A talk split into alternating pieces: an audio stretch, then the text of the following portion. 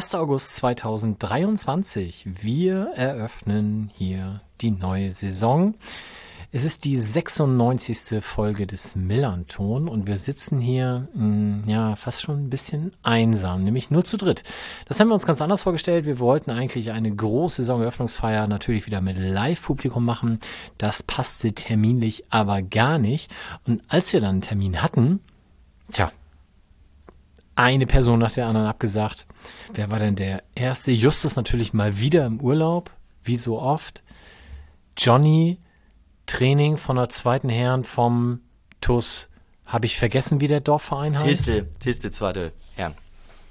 Auch Schöne das. Grüße. Debbie wollte später kommen, muss aber jetzt arbeiten und kommt deswegen gar nicht. Und Sebastian musste auch kurzfristig absagen. Das heißt, ihr müsst hier mit uns dreien vorlieb nehmen. Mein Name ist Mike. Ich freue mich natürlich umso mehr, dass ich hier nicht allein sitze, sondern zwei auch noch unfassbar kompetente Gäste habe. Zu meiner Linken Sven. Ja, moin. Ich freue mich auch sehr, dabei sein zu dürfen. In dieser zugegebenerweise, äh, zugegebenermaßen nicht sonderlich diversen Runde. Aber da bleibt mehr Platz für uns. Es bleibt vor allem mehr Platz für dein Kicker-Sonderheft, das hier auf Ah, da kommen wir noch drauf, da kommen wir noch drauf. Meine Güte. Was Seit 1986 jede Ausgabe gekauft. Fantastisch. Eingerahmt und an die Wand gehängt. Ja, äh, ihm gegenüber Tim. Ja, moin. Ich freue mich auch, äh, dass ich dabei bin und dass ich nicht der Erste war, der abgesagt hat. Weil das ist ja sonst mein, äh, mein, äh, mein Move, mein Signature-Move. Mein USP, genau. Ja, so sitzen wir also hier zu dritt und wir freuen uns sehr, dass wir jetzt hier mit euch in die neue Saison starten können und natürlich auch schon so ein bisschen befreit aufatmen können, weil der erste Spieltag ist schon rum und wir haben schon drei Punkte. Hätte schlechter laufen können. Damit, was machen wir denn heute? Wir werden bewerten und einschätzen, wie denn die Transferperiode für den FC St. Pauli lief. Wir werden uns mit der zweiten Liga nach dem ersten Spieltag beschäftigen, also kurz mal zurückschauen, weil das wurde in der Vergangenheit dann doch häufiger mal gewünscht, dass wir uns auch um das Sportliche quasi rückblickend nochmal kümmern, auch wenn wir natürlich mit dem VDS-NDS-Team das ein bisschen bereits intern outgesourced haben. Und das bietet sich jetzt einfach nach dem ersten Spieltag mal an. Und dann werden wir selbstverständlich unsere unfassbar beliebte Saisonprognose abgeben und uns drei ähm, blamieren, wenn wir dann am Saisonende zurückblicken. Wir haben aber zum Glück tatsächlich auch von allen anderen fünf Tipps bekommen und können die damit mit ins Verderben ziehen. Schauen wir mal. Ich bin mir so- ziemlich sicher, dass ich heute sechs richtige habe. Das erste Mal in den letzten Jahren. Diesmal ist es fast zu einfach. Und da bin ich jetzt schon sehr gespannt. Na gut. Wir sitzen hier wieder in der Levi's Music School. Ich hoffe, ihr könnt es an der hoffentlich guten Soundqualität erahnen und hören. Und wir beginnen damit, dass wir uns einmal ja, dazu äußern, wie denn die Transferphase so lief. Wir haben insgesamt, also wir, wir verzichten einfach mal darauf zu erwähnen, wer alles gegangen ist. Das äh, interessiert dann ja eh keinen mehr. Ne? Spieler kommen, Trainer gehen. Aber wir werden uns mit den Neuverpflichtungen beschäftigen und Stand heute sind das vier Stück. Ich fange alphabetisch an. Ist auch egal, ob ich Vor- oder Nachnamen mache. Andreas Albers. Herzlich willkommen am Millantor, Andreas. Absolut. Gut, danach. Na, ja, wer möchte denn sich dazu mal äußern? Ich habe mich dazu ja schon mal geäußert, als ich ähm, jetzt in der Sommerpause ein wenig zu viel Zeit hatte und dachte, ich spiele mal ein bisschen Scout und schau mal, welche Spieler der FC St. Pauli verpflichten könnte. Und da habe ich mal so, so die Stürmer der zweiten Liga mir angeschaut und überlegt, hm, wer könnte denn da kommen. Da habe ich die, ähm, die, die Worte gewählt äh, zu Andreas Albers, geiler Transfer vor fünf Jahren. Äh, Andreas Albers ist, guck mal in dein Kicker Sonderheft, 33 inzwischen. Oh, hier steht ja nur das Geburtsdatum. Ja, Warte mal kurz. Ähm, 1990. Das ist relativ einfach. Er wird jetzt demnächst 33. Er wird jetzt Er wird, im, er wird im nächsten Frühjahr 33. wird im nächsten Frühjahr 33. Das kann nicht sein. Wenn er 90 geboren ist, wird er im nächsten Frühjahr entweder nicht Geburtstag haben oder schon 34. Ja, Wir fangen einfach nochmal neu an. Das ist nicht 21, Moin, 22. dies ist der Miller. Ja, guck mal, da hilft auch das Kicker-Sonderheft nicht. ja, wir machen gleich noch einen kleinen Werbejingle, dann könnt ihr vielleicht erahnen, warum das hier so feuchtfröhlich ist. Genau, aber Andreas Albers hatte ich gesagt, äh, geiler Transfer vor fünf Jahren. Ähm, muss auch gestehen, dass ich jetzt so nach den Testspielen und nach dem ersten Spiel auch noch nicht so ganz abgerückt bin von der These. Also ähm, da habe ich sehr stark die Hoffnung, dass sich das alles noch ein bisschen einspielt. Vom Grunde, vom Skillset her, ähm, das, was der FC St. Pauli braucht, da auf der Mittelstürmerposition passt er eigentlich ziemlich gut. Also ist sehr kopfballstarker Spieler, auch ein Spieler, der gar nicht... Ähm, oder ich sag mal so, äh, mit dem Ball am Fuß auch was machen kann, mit den Mitspielern gut als Wandspieler ist, auch äh, das eine oder andere, ja, den ein oder anderen, die eine oder andere Kombination mitspielen kann. Ähm, gegen Kaiserslautern und aber auch in den Testspielen zuvor fand ich so ein bisschen auffällig, dass er ähm, Geschwindigkeit, dass man da vielleicht ähm, ja, dass man da vielleicht ein bisschen Abstriche machen muss, wenn man vorher mit Lukas Daschner zu tun hatte.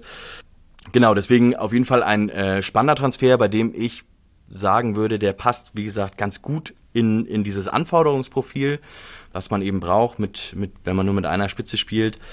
Ähm, aber so richtig überzeugt bin ich davon noch nicht. Tja, Sven.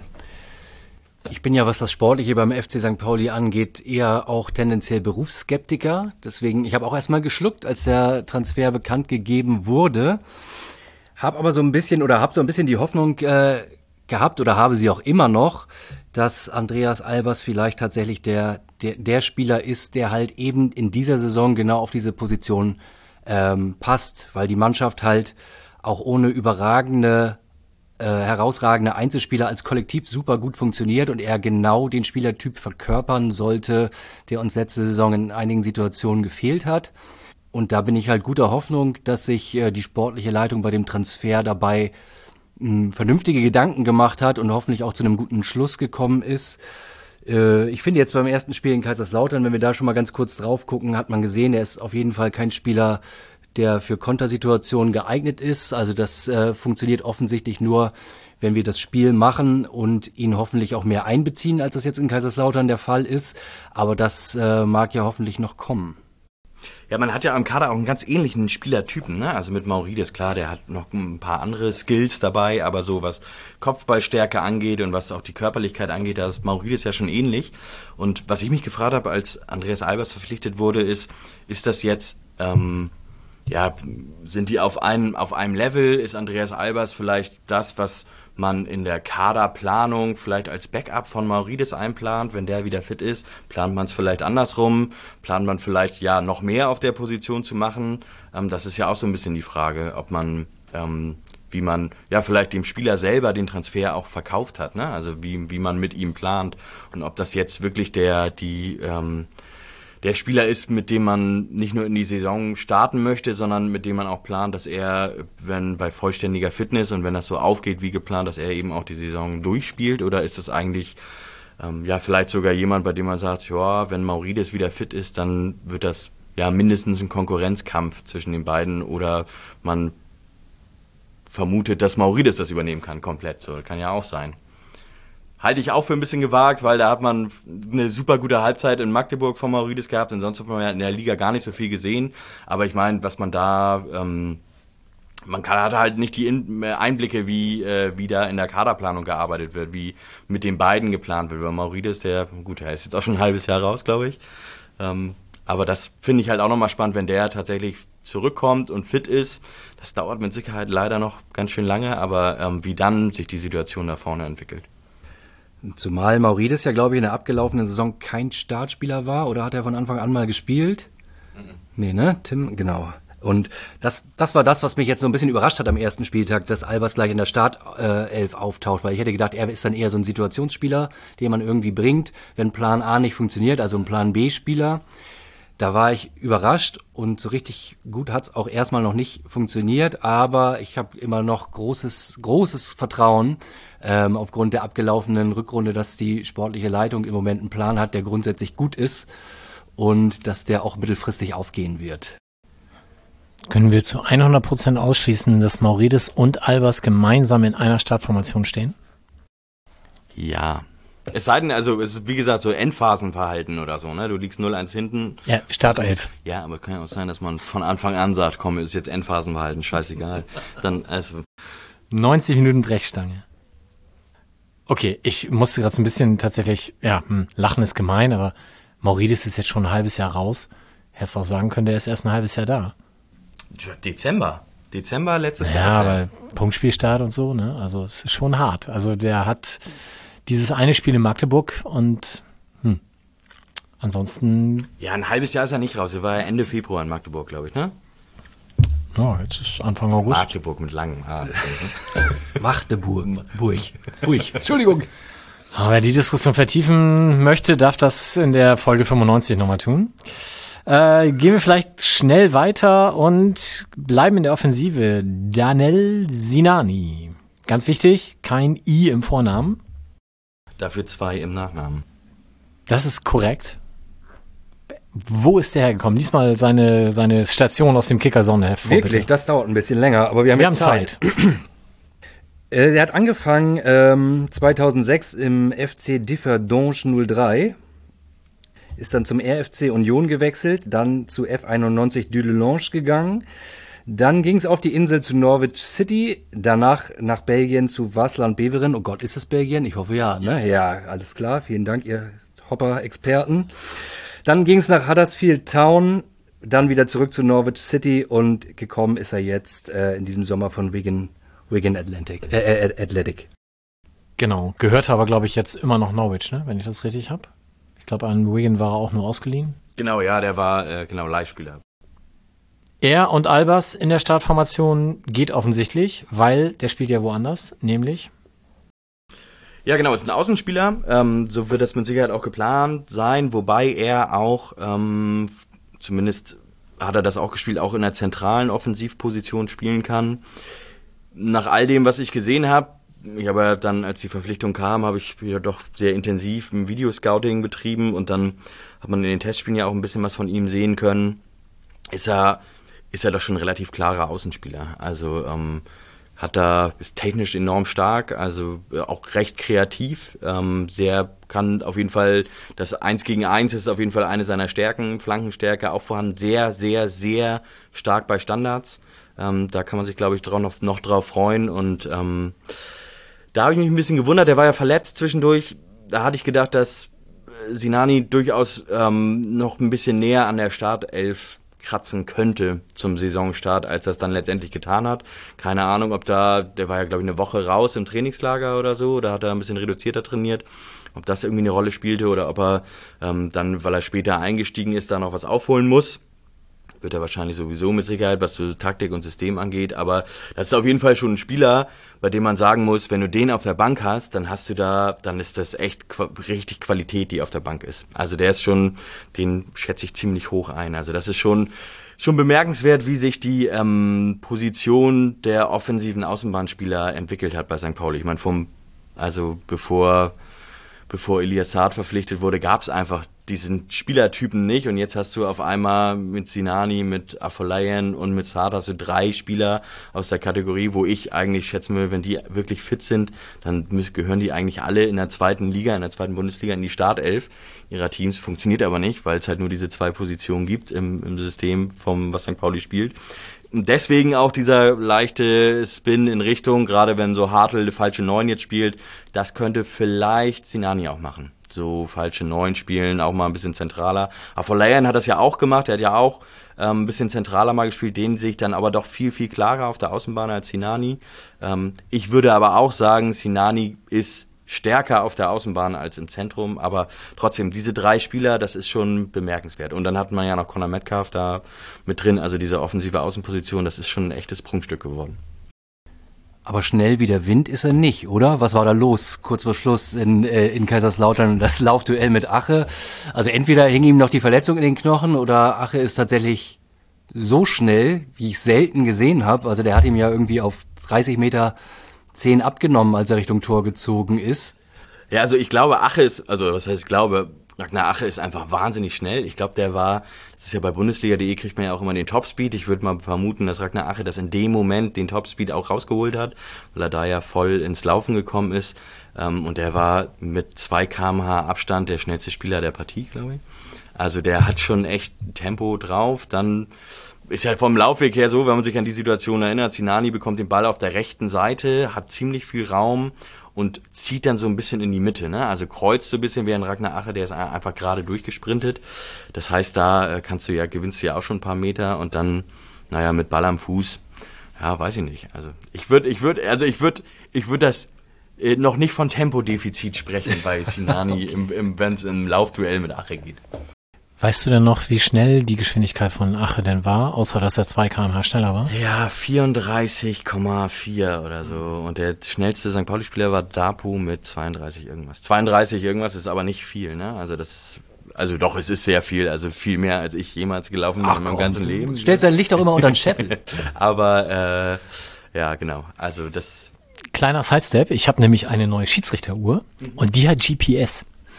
Und jetzt konnte ich das noch nicht in voller Pracht genießen am Wochenende bei meinem Einsatz. Ich war nur an der Linie und da misst sie dann natürlich auch die Durchschnittsgeschwindigkeit. Und deswegen kann ich sagen, ich bin auch 2 kmh äh, gelaufen, allerdings als Durchschnittsgeschwindigkeit über das gesamte Spiel, weil als Assistent stehst du natürlich auch viel rum. Aber mein, mein Spitzenspeed, wenn der denn von der Uhr richtig gemessen wird, war bei 18. Wow. Sauber. Die Spieler sind bestimmt begeistert, wenn du die ganze Zeit auf deine Uhr guckst während des Spiels. Äh. ja, ich kann auch Sky gucken und so, super. ja, 18 äh, km/h. 18 km/h. Das ja. ist ja. Mhm. Durchschnittsgeschwindigkeit äh, in dem einen, äh, in dem, in dem Laufverhalten war aber immerhin 12. Also das ist, ähm, das ist nur die, die 2 km/h war über die gesamte 90 Minuten. Das, ähm, ja, ist halt nicht so laufintensiv, so ein Assistentenjob. Oh, das ist schon gehobenes Kreisliganiveau. Es war tatsächlich Verbandsliga sogar, ja. Ich meine die Geschwindigkeit. Ja, schon klar. ja, gut. Okay, wir wollen ja zurück zum Thema kommen. Das heißt aber, du hast ja auch in der Vorsch also in dem Ankündigungsartikel, in dem Spielerprofil hast du ja auch ihn schon relativ deutlich in die Startelf geschrieben. Kann man das so sagen? Deutlich in die Startelf geschrieben. Also in deiner Erwartungshaltung war das schon der ja, Unterschiedsspieler? Ja, also sage ich ja auch, das ist. Du hast es versprochen. also das ist auf jeden Fall auch, deswegen habe ich das gesagt, ne, diese drei, Saad, Afolayan und, und Sinani, das sind drei Spieler, die eigentlich in jedem Zweitligateam in die Startelf gehören. Gut, beim HSV muss man vielleicht ein bisschen so einen kleinen Abstrich machen, aber naja. Afolayan kann ja links wie rechts. Sinani eher nur rechts oder kann er auch links? Ja, ich glaube, das ging ja auch beides. Er hat auch schon beides gespielt, ne? Okay. Also, hm. Na gut. Dann können wir ja noch sehr gespannt sein. Jetzt hat er ja eine Woche Trainingszeit, um vielleicht den Gap zur Startposition zu schließen. Ich finde es, vor dem Hintergrund finde ich das enorm spannend, dass es Conor Metcalf war, der gestartet hat und nicht Dapo. Ja. Und ähm, es war Fabian Hürzeler hat nach dem Spiel gesagt, ja, das ist eine neue Situation für Dapo, da muss er sich ranhalten. Metcalf, Conor Metcalf und Elias Saad, den kann man glaube ich ausklammern, weil der einfach zu gut geworden ist. Also der ist, der hat echt jetzt Kredit, glaube ich, erstmal. Aber äh, Conor Metcalf hat gut trainiert und so. Und das finde ich schon bemerkenswert. Also ich glaube, dass da auch so ein bisschen, ja, da könnte man, oder ich sag mal so, in diese Worte, die Fabian Hützler gewählt hat, kann man auch so ein bisschen rein interpretieren, dass dann vielleicht auch so in Sachen Erwartungshaltung auf an sich selbst oder auch was so der das Standing im Team angeht und vielleicht so Trainingsleistung, dass man da vielleicht nicht so also zufriedener mit Conor Metcalf war. So könnte man das, glaube ich, vorsichtig formulieren.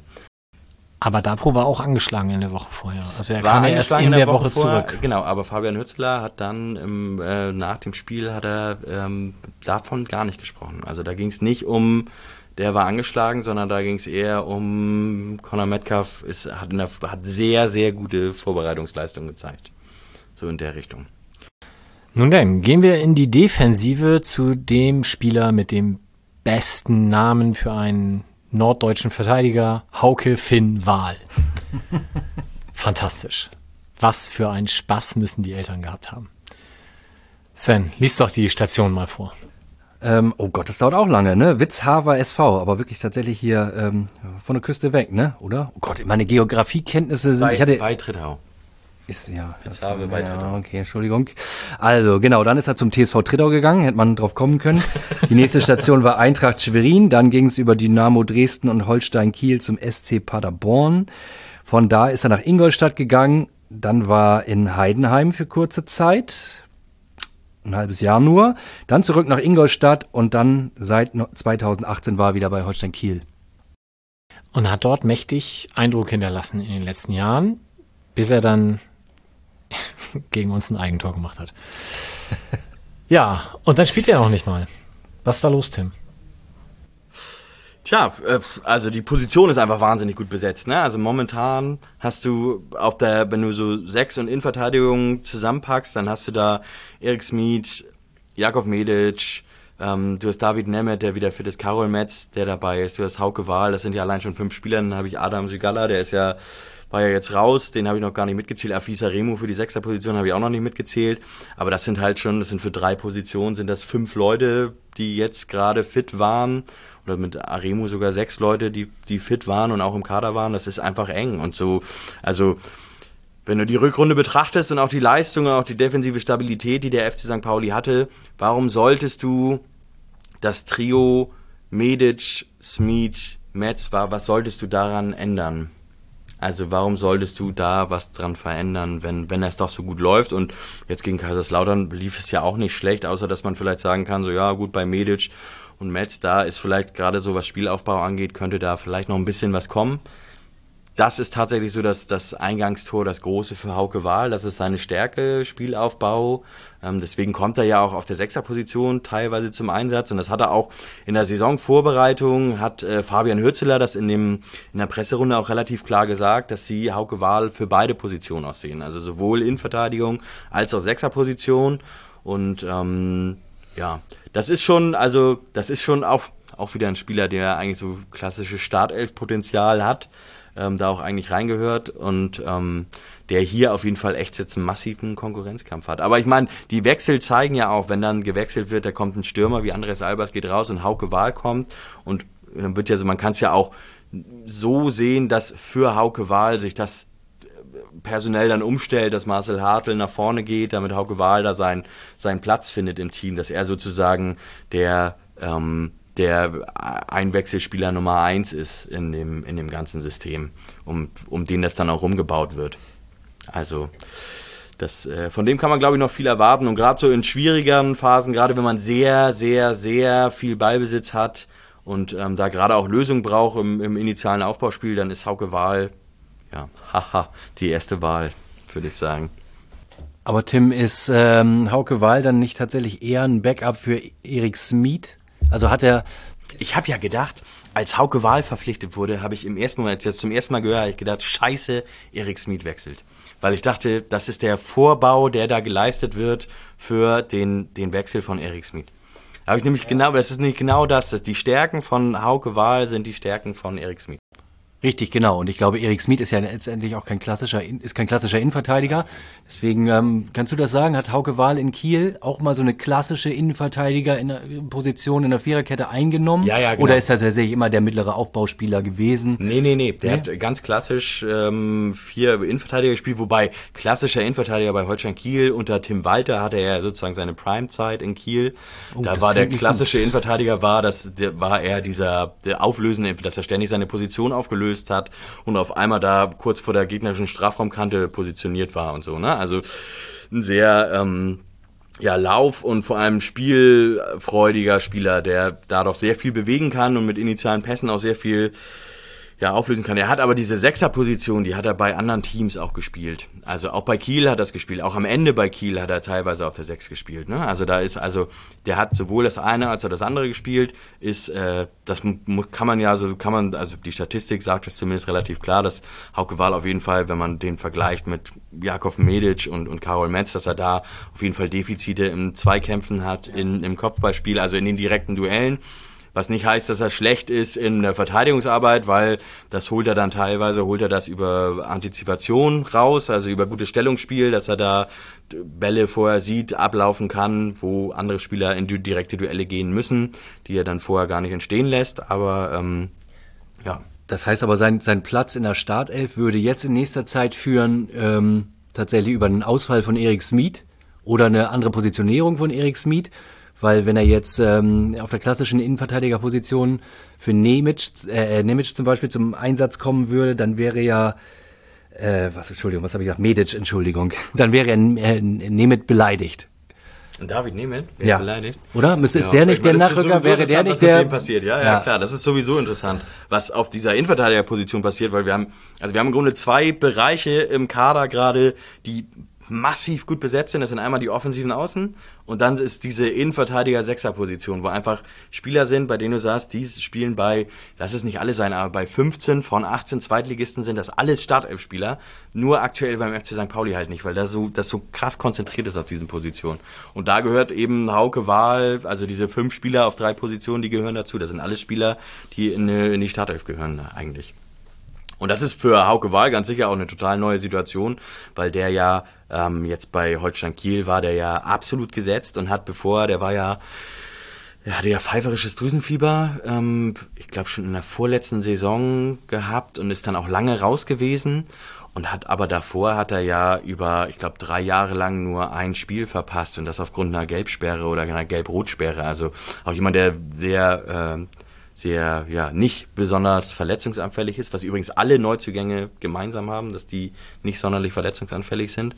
Ähm, und das ist für den bestimmt äh, noch eine ziemlich neue Situation, dass er jetzt auf einmal, er ist fit und dann ist das erste Spiel und er sitzt auf der Bank so. Und das ist, glaube ich, ähm, ja, schon spannend. Ja, super. Also Abwehr hätte fünf Bälle von Max Merkel in der Bildzeitung früher bekommen.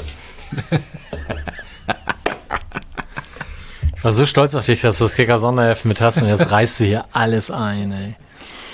Aber du als ehemaliger Torwart, eine Innenverteidigung mit Medic, Nemeth, Wahl vor dir, brauchst du dich bei Ecken nicht mehr mit einschalten. Das ist ja wie Urlaub. Ja, wir Den hätten wir beide behalten können. Wir.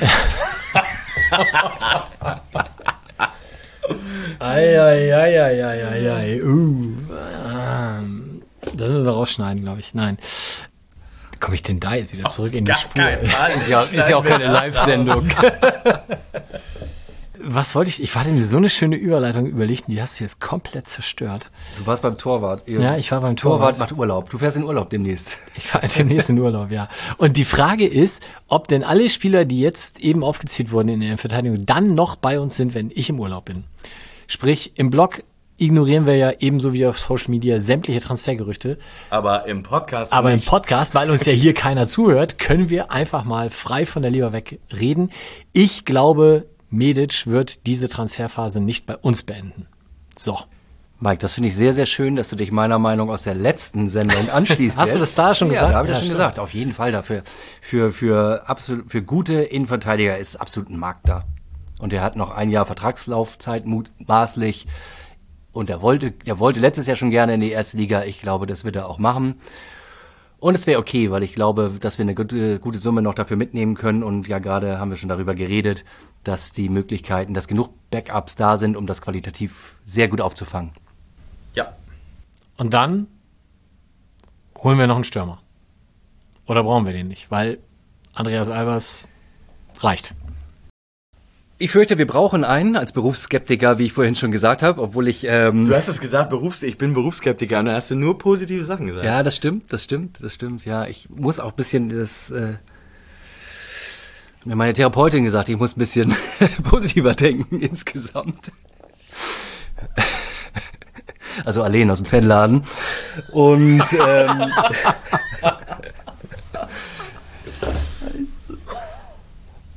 sollen wir kurz Pause machen? Ansonsten, ich versuche das, das hier zu überbrücken und das so ein bisschen inhaltlich zu unterfüttern. Also, ich würde mir tatsächlich wünschen, dass da noch so ein knaller Mittelstürmer kommt. Meine Befürchtung oder Annahme ist auf jeden Fall, dass das nicht geschehen wird, weil wir jetzt mit Maurides und Albers quasi zwei Spieler für die Position haben, ähm, die da auch relativ äh, äh, ähm, äh, gleich, gleichdimensional funktionieren und das eigentlich auch der Spielertyp ist, den wir suchen, da jetzt noch einen dritten zu holen, wäre auf jeden Fall, da ist der Anspruch an den, an den Transfer auf jeden Fall relativ hoch, weil der Spieler, der müsste funktionieren, der muss hier irgendwie eigentlich 34 Mal auflaufen und auch mindestens zweistellig oder gut zweistellig treffen, mindestens zweistellig ist auch nicht schlecht. Also der muss halt auch treffen. Und ich bin mir nicht sicher, ob wir in der Lage sind, so einen zu verpflichten. Ähm, ich glaube, dass es ein, äh, auch dann für den äh, für Bornemann ein großes Risiko wäre, jetzt noch einen für die Position zu holen. Weil wie gesagt, das muss ein Volltreffer sein. Und da soll er mich gerne überraschen, wer das sein soll. Ich bin mir da im Moment nicht so sicher. Und da kommen wir wieder dazu, wie das in der Kaderplanung ist. Ne? Ich meine, du verlierst Lukas Daschner, ein Spieler, der sich vorne reingeworfen hat, auch körperlich tatsächlich im Kopfverspiel gar nicht so schlecht war, aber der einfach diese, diesen Typus Wandspieler einfach nicht verkörpert und das einfach nicht nach, nach besten seinen Möglichkeiten das irgendwie versucht hat, aber da Defizite hat. Und dann hast du, holst du, der ist weg und du holst einen neuen Spieler, Igor Matanovic ist auch weg und du holst einen neuen Spieler, der halt so ein klassischer Wandspieler ist mit Andreas Albers und der Spielertyp Lukas Daschner, der technisch versierte, der, der kombinationssichere Spieler, der fehlt ja noch in der Zentrale. Ob das Sinani sein kann, weiß ich nicht. Ob es dann, jetzt war es ja mit, ist es ja mit Hartl probiert worden, weil du das eben auch machen kannst, weil du dann Hauke Wahl dann hinten reinschiebst, dass du Hartl nach vorne ziehst. Das funktioniert dann vielleicht auch. Ich persönlich finde aber immer noch, dass dieser Spielertypus, den Daschner verkörpert, dass der vielleicht auch fehlt, ne? Und dass das, vielleicht dann auch so Spielsituationen ist abhängig, dass vielleicht auch so ein Spieler dem, dem Team dann gut tut in solchen Momenten, der eben ja so eine Zwischenrolle einnimmt. Das sind natürlich aber, das ist dann der höchste Anspruch an, an Spieler selber und wahrscheinlich dann entsprechend auch die teuersten Spieler, die, die eben sowohl körperlich was mitbringen, als auch dir na, im besten Fall ein paar Tore garantieren können kann ja niemand, aber, ähm, aber die dann auch technisch so versiert sind, dass sie damit reinkommen. Ich glaube, da ähm, ist es, wenn, dann ist es nicht unbedingt verwunderlich, dass diese Spieler, dass so ein Spieler noch nicht da ist, weil du entweder musst du sie selber, musst du selber im Kader dir solche Spieler ziehen als Zweitligist oder du wartest halt darauf, bis die erste, also bis die Bundesliga-Saison losgeht und da talentierte, hochtalentierte Spieler merken oder Spieler merken, okay, ich habe hier keinen Platz in diesem Bundesliga-Kader und sich dann umschauen, öh, was kann ich denn machen, kann ich vielleicht in die zweite Liga gehen und dann vielleicht über eine Laie oder vielleicht einen fixen Transfer dann irgendwie was machen. Aber ich glaube, das ist tatsächlich so noch so der Spielertyp, der fehlt jetzt im Kader. Also der fehlt auch diese Saison und da will ich jetzt gar nicht entscheiden, was passt eigentlich besser zu dem System, ein Wandspieler oder jemand, der kombinationsstark ist. Im Idealfall hast du beides. Das wird, der wird dann Robert Lewandowski heißen, wahrscheinlich so ungefähr. Aber ähm, das das fehlt auf jeden Fall und ähm, da muss man mal schauen, wie sich das entwickelt, weil so für gewisse Spielsituationen hast du Albers und Maurides, die passen da super rein, aber du hast für diese klassische Spielsituation, was auch, ja, was vielleicht in Kaiserslautern auch geholfen hätte, wenn du da auf der Position einen agileren Spieler hast, der eben aber auch eine gewisse Körperlichkeit mit reinbringt und nicht sofort beim, beim ersten, also sofort da wie so ein Flummi abprallt von den Innenverteidigern. Ähm, das hat dann vielleicht, weiß ich nicht, so ein bisschen gefehlt und ja. würde dem Kader allgemein noch ganz gut tun. Aber so ja. einen Spieler musst du halt auch erstmal ja. holen, und den musst du halt auch davon überzeugen, weil nein, die Spieler wollen natürlich auch nur dahin, wo sie irgendwie dann mehr oder weniger so eine kleine Garantie riechen, dass sie auch spielen können. Ja. Und wenn es dann auf einmal heißt, du, ja, sorry, du bist zwar talentiert, aber wir brauchen dich jetzt heute gar nicht, weil wir wollen irgendwie mit dem Wandspieler spielen. Hm, das ist jetzt, glaube ich, auch nicht so überzeugend für, für, für die Spieler selbst. Ja, absolut. Ist auf jeden Fall auch ein Punkt für dich. Genau, da war ich zu eindimensional unterwegs. Ich hätte gedacht, es muss noch der klassische Neuner kommen. Brecher, Bohnenstangen, Stürmer, was auch immer, der da vorne anspielbar ist. Aber wahrscheinlich ist es genau das, was du sagst, der Stürmer, der uns fehlt der Spielende, weil Marcel Hartl da vorne reinzustellen, dürfte auf Dauer nicht die Antwort sein, weil der einfach in der Zentrale dann zu sehr fehlen würde im Mittelfeld. Kann ich mir nicht vorstellen, dass das der Plan sein wird. Also, vielleicht kommt doch noch jemand für die Mitte vorne. Ja, wer weiß. Also, ich bin da total gespannt und äh, mal schauen. Mal schauen. Damit sind wir beim vierten und damit auch letzten Neuzugang. Der da heißt Philipp Treu.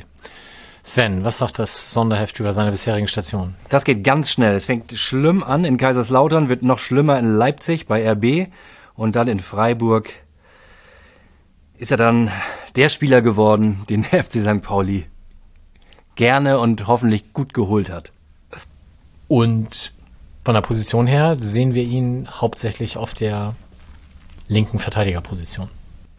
Es sieht so ein bisschen aus, also in der Vorbereitung hat er ja die letzten Spiele äh, auch als Startspieler, als Linksverteidiger gespielt.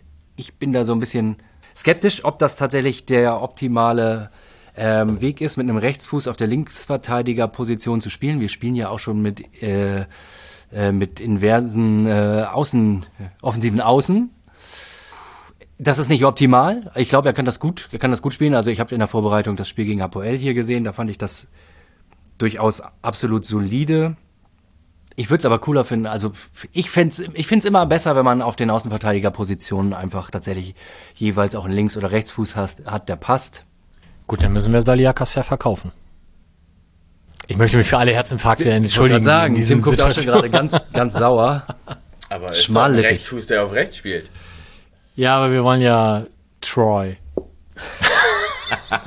So, jetzt verstehe ich das. Ja, ich meine, also gerade wenn du sagst, wir haben einen Wandspieler vorne drin und das ist der Plan, Andreas Albers Kopfballstark, Maurides Kopfballstark, dann wäre es ja, also willst du mit Philipp Treu dann, wenn der Linksverteidiger spielt oder linker Schienenspieler spielt, nur Flanken aus dem Halbraum schlagen mit rechts? Kann er Flanken mit links? Weiß ich jetzt gar nicht, habe in der Vorbereitung gar nicht genau geschaut, ob er auch mit links solide Flanken hinbekommt. Das ist dann auch so ein bisschen die Frage. Oder dann ist nur, also jetzt gegen, ähm, gegen Kaiserslautern hast du da mit Ritzka jemanden gehabt, der kann auf jeden Fall solide Flanken schlagen. Mit Zayakas ist es naja nochmal ein anderes Level. Aber ähm, das ist so ein bisschen die Frage. Ich, ich finde diese Entwicklung, die diese Linksverteidigerposition annimmt, beim angenommen hat oder allgemein die Außenverteidigerposition, das finde ich total spannend. Und ich würde mal die These wagen, es war zum Start der Vorbereitung anders geplant, dass sie, dass der FC St. Pauli eben nicht mit den jetzigen vier Links äh, Außenverteidigern in die in die Saison geht. Also dass, dass, äh, dass Günther da von unten hochschiebt sozusagen. Da bin ich mir nicht so sicher, ob das so geplant war, dieser Schritt, aber den hat er ja wohl relativ gut gemacht. Ich habe extra nochmal geschaut, Philipp Treu wurde nicht, auch nicht vom Verein und auch verbal von Fabian Hützeler, der war ja task drauf dann in der Medienrunde nach der Verpflichtung, da wurde er verbal nicht als Rechtsverteidiger angekündigt. So, ne? Also die haben diesen Plan, diese Idee, dass er vielleicht auch auf der linken Seite spielen kann, das, ähm, den gab es wahrscheinlich schon vorher. Ähm, hat das ja bei Freiburg 2 hat er ja auch ab und an da gespielt, hat übrigens auch offensiver Außen gespielt da. Ähm, aber da, das würde mich mal total interessieren, ob's da, äh, ob das tatsächlich so war, dass sie Philipp Treu verpflichtet haben und gesagt haben, wir ziehen Günther hoch und haben Treu und Ritzka und Zayakas und damit sind wir besetzt, fertig aus, Mickey Mouse. Oder ob sich das während, ob das während der Vorbereitung so eine Art Dynamik angenommen hat und ob man vielleicht sich noch umgeschaut hat, vielleicht ja auch immer noch umschaut, kann ja auch immer noch sein, und dann aber irgendwann entschieden hat, okay, das ist schon ein Level, das so gut ist und wir sehen da so eine Entwicklung, die, die positiv ist. Wir lassen das so, wie es ist.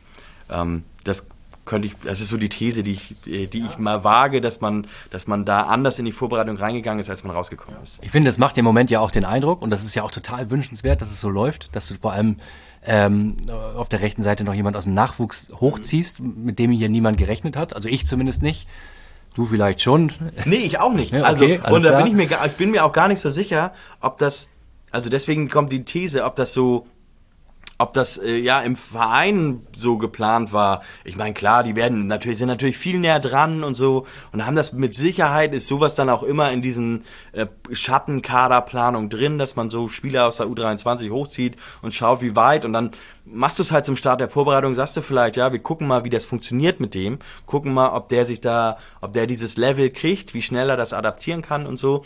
Und dann hat das so eine diese Dynamik angenommen, dass man dann irgendwann gedacht hat, ja, okay, wir brauchen Linksverteidiger, den, den wir im Auge hatten, der ist uns sowieso zu teuer oder dass wir dann finanzielles Wagnis und mh, wir machen es vielleicht anders und ziehen treu dann tatsächlich ähm, nicht als Backup, sondern als, als Stamm Linksverteidiger, als Stammverteidiger nach links auf die linke Seite, was ja jetzt gegen Kaiserslautern ja auch nicht war, aber das kann ja auch so diese Dynamik angenommen haben und das könnte ich mir gut vorstellen und das, wie du sagst, ist ja an sich total positiv, dass man während der Vorbereitung merkt, da ähm, entwickelt sich das so positiv, dass man da nichts mehr machen muss. Total. Und anscheinend ist der Kicker auf jeden Fall extrem überrascht, weil Günther hier nicht im Kader des FC St. Pauli aufgeführt ist, wie ich gerade sehe. Schau an. Guck mal, die haben ihn überhaupt nicht auf dem Zettel. Ist er denn gehabt. auf dem Mannschaftsfoto mit drauf? Oh, da da wird es jetzt aber kompliziert.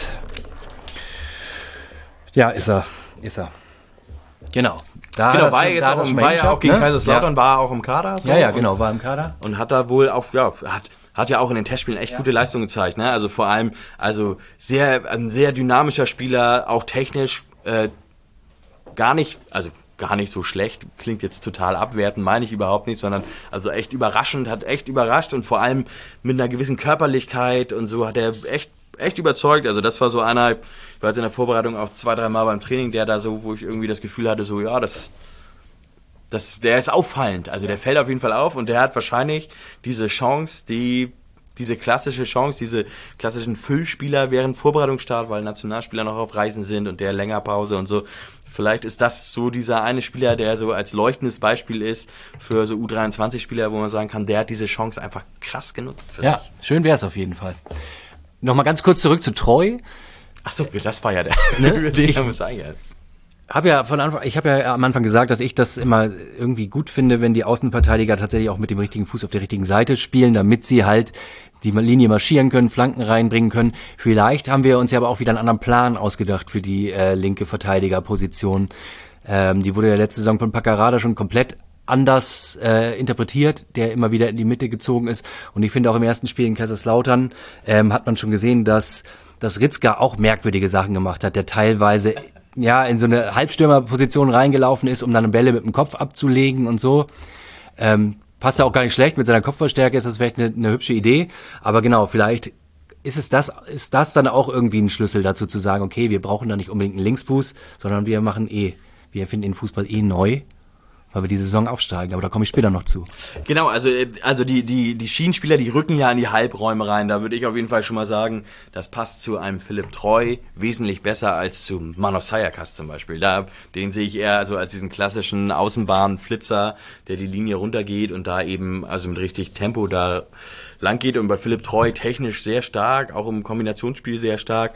Der passt in diese Halbräume ziemlich gut rein. Das ist übrigens auch das, was Fabi Hürzeler gesagt hat über ihn, ne? dass er gerade da die Stärken sieht von ihm, gerade diese Halbräume, wie er die bespielen kann und so. Ne? Das heißt, ähm, ich glaube, über Philipp Treu haben wir uns in der letzten Sendung schon unterhalten und da hatte ich, oder war es vielleicht jemand anders, vielleicht adaptiere ich jetzt auch einfach irgendwas. Ich finde es auf jeden Fall immer spannend und gut, wenn Spieler verpflichtet werden, so kurz nach Saisonende, wo dann klar ist, oder noch während die Saison läuft, wenn es dann um nichts mehr geht, wo dann klar ist, das ist ein Transfer, den haben die lange vorbereitet. Das ist niemand, der mal eben, oh, wir brauchen noch einen Linksverteidiger, gucken wir mal, wer auf dem Markt ist, sondern den haben sie wahrscheinlich lange gescoutet und dann lange vorbereitet, viele Gespräche geführt und, und, und. Und das sind dann übrigens ja auch meist Meister ist auch wieder eine steile These wahrscheinlich, aber häufig die Spieler, die dann auch funktionieren und die dann auch relativ gut mit reinpassen. Bei Treu ist das so gewesen, dass es ja ein relativ früher Transfer gewesen ist. Letzte Saison sind das äh, Manos Sayakas und Conor Metcalf gewesen, die ähm,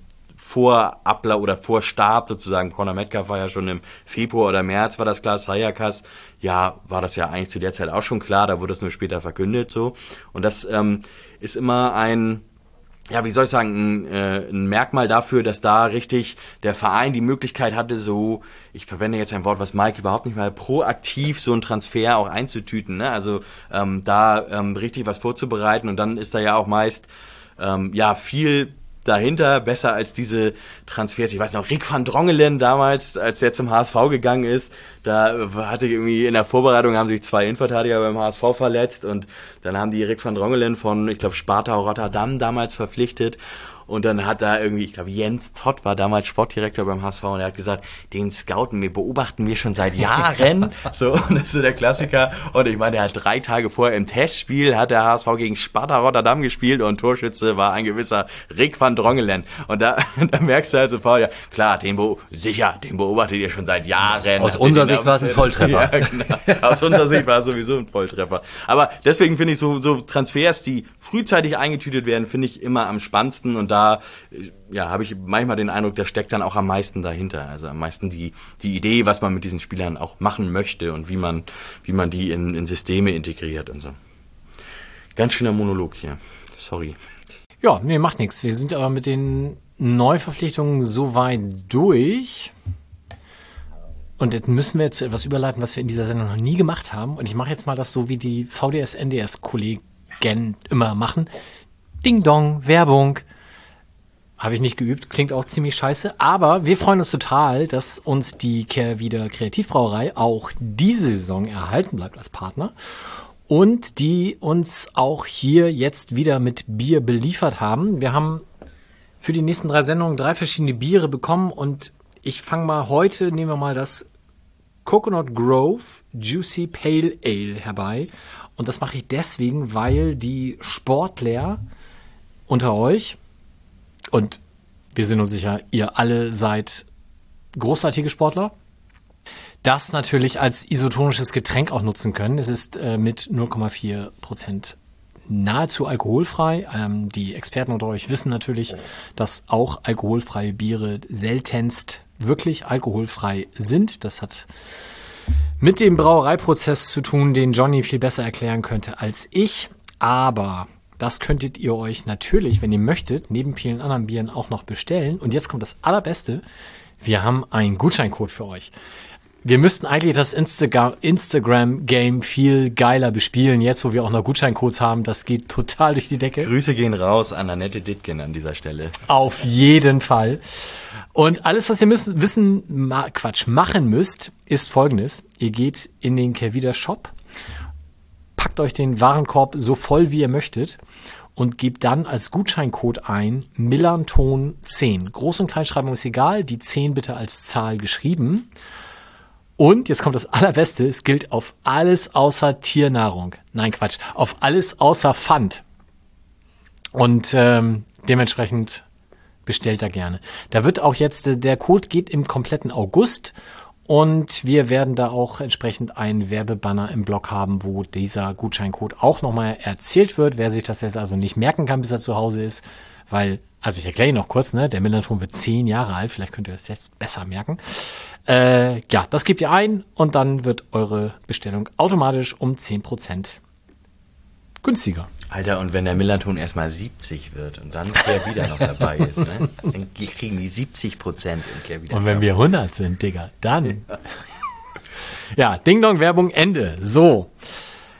Damit könnten wir uns beschäftigen mit der zweiten Liga nach dem ersten Spieltag. Ehrlich gesagt muss ich pissen gehen. Unbedingt. Ding Dong. Nimm doch eine, Piep. doch eine Flasche. Ja, äh, okay, also ihr habt das sehr charmant anmoderiert bekommen. Und ähm, jetzt muss ich, weißt du, es gibt bei, bei den Podcast, Podcast-Veröffentlichungen gibt's äh, Explicit Language, muss ich jetzt anhaken. Und damit können Jugendliche das nicht mehr hören. Ja, dann können wir ja gleich noch ein paar weitere Wörter raushauen. Ja, äh, wir machen jetzt Pause. Bis gleich. Bis gleich, du Doofmann.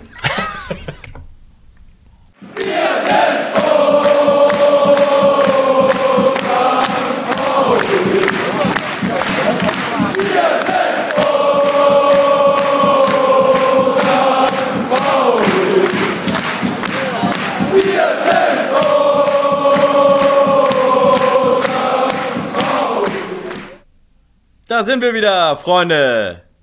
Des guten Geschmacks. Und der flotten Tanzmusik, ja. Wir sind. Oh, wir sind. Wenn wir das durchhalten, sind wir mit 90 Minuten ganz gut durch. Ja, nee, ich gebe mir. Mühe. Ah, Okay, alles, 120 müssen wir schon machen. alles gut. Dann lass uns doch mit einem locker, leicht, fröhlich beschwingten Thema in die zweite Hälfte starten. Rot oder schwarz meinst du? Rayon de Vaplus. Du hast heute einen Artikel veröffentlicht, einen Kommentar veröffentlicht zu der neuen Sponsoring. Ähm, ja, grammatikalisch ist das ganz schön schlecht. Ja, bau den Zum- Satz mal zu Ende jetzt. neuen Sponsoring-Maßnahme, die der FC St. Pauli vor einigen Tagen veröffentlicht hat, nämlich wir haben jetzt die Spielbank Hamburg als neuen Partner. Das an sich könnte man vielleicht kritisieren, vielleicht auch nicht. Glücksspiel darf man natürlich immer gerne auch kritisieren, insbesondere weil das für viele Menschen, die da ähm, suchtkrank sind, natürlich wirklich Existenzen zerstören kann. Der Kritikpunkt im Kommentar setzt aber woanders an. Magst du das einmal ausführen?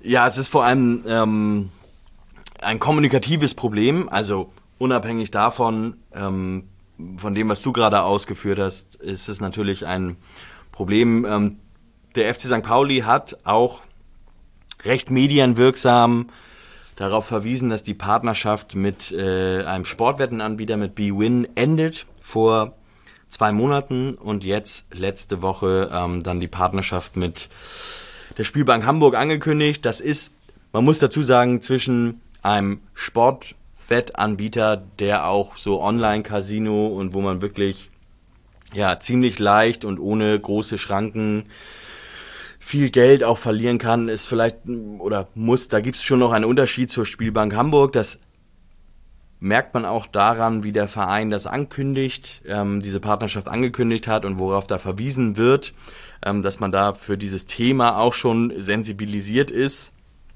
Ähm, zu kritisieren ähm, oder kritisieren kann man das natürlich trotzdem und das wurde auch zahlreich getan. Ähm, das Problem, was der FC St. Pauli sich damit so ein wenig geschaffen hat, ohne jetzt zu wissen, wie da die internen Abläufe waren, wann da welche Deals geschlossen wurden, wer wie was wusste und und und und. Das hat wahrscheinlich noch zig Ebenen und so richtig wird man nie darauf kommen oder nie, wahrscheinlich nie so erfahren, wie das eigentlich alles abgelaufen ist.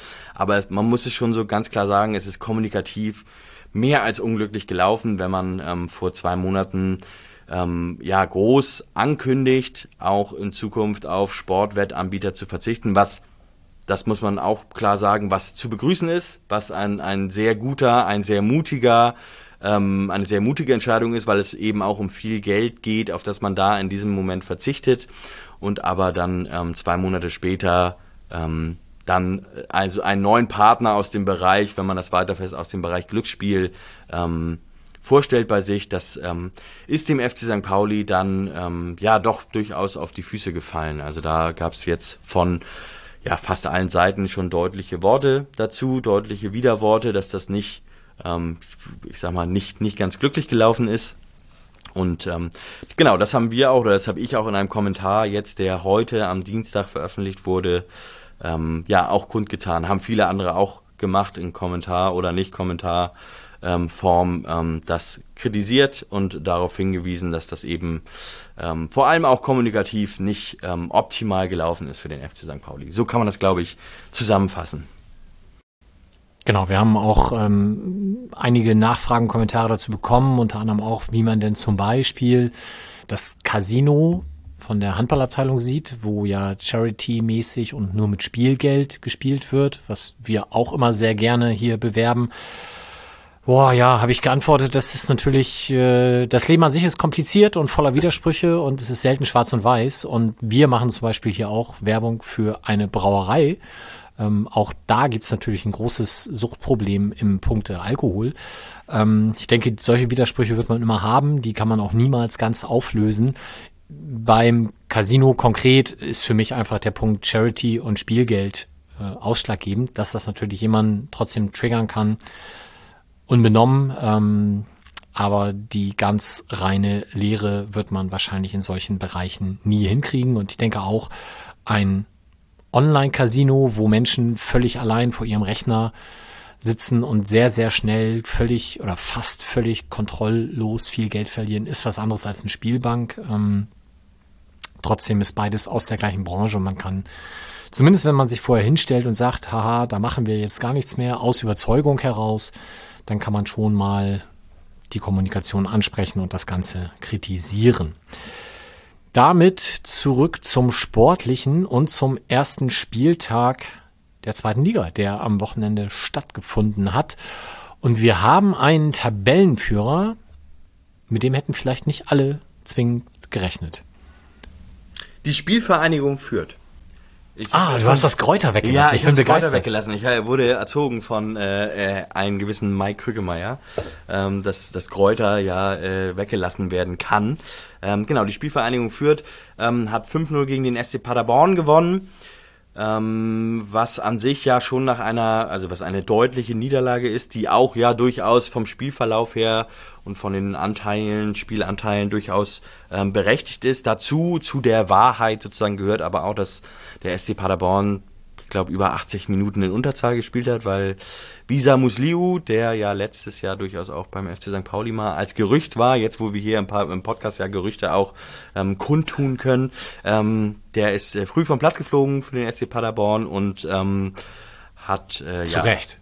Zu Recht, ja, genau, genau, zu Recht. Der Gegenspieler musste auch ausgewechselt werden, ähm, weil er da doch äh, der Knöchel sehr in Mitleidenschaft gezogen wurde, das Sprunggelenk. Ähm, ist aber nicht so schlimm, habe ich heute schon gelesen. Also leichte Entwarnung gab es da schon. Aber genau, deswegen hat die Spielvereinigung führt mit 5-0 gewonnen gegen den SC Paderborn und steht jetzt erstmal an der Spitze und entsprechend äh, steht Max Kruse ganz unten. Das wollte ich gerade fragen, Sven. Habe ich das richtig in Erinnerung, dass du gesagt hast, Max Kruse auf gar keinen Fall zurück? Habe ich gesagt, wollte ich auch gerade sagen. Ähm, Paderborn so mit, mit zwei Leuten Unterzahl fast über das ganze Spiel. Die rote Karte plus Max Kruse, der aber, glaube ich, zur Halbzeit stimmt, auch ist ausgewechselt wurde. ausgewechselt. Aber ja, nee, wäre ein Experiment, was ich mir hier am Millantor überhaupt nicht gewünscht hätte. Sehr gut, haben wir das abgehakt. Ähm, wer von euch beiden hat denn das äh, Eröffnungsspiel gesehen in voller Länge und mag mal sagen, wie Fußball ohne Defensivarbeit so aussieht? Also ich habe mir ähm, ungefähr 45 Minuten in Auszügen davon angeguckt, mit einem Auge. Und äh, ich fand, man sah nach wenigen Minuten schon, dass das auf jeden Fall auf ein torreiches Spiel hinausläuft. Weil, du hast es schon gesagt, Defensive auf beiden Seiten überhaupt nicht vorhanden war. Sehr schade, dass Schalke den Matchplan am Ende nicht noch umgestellt hat, als sie auch in Unterzahl waren.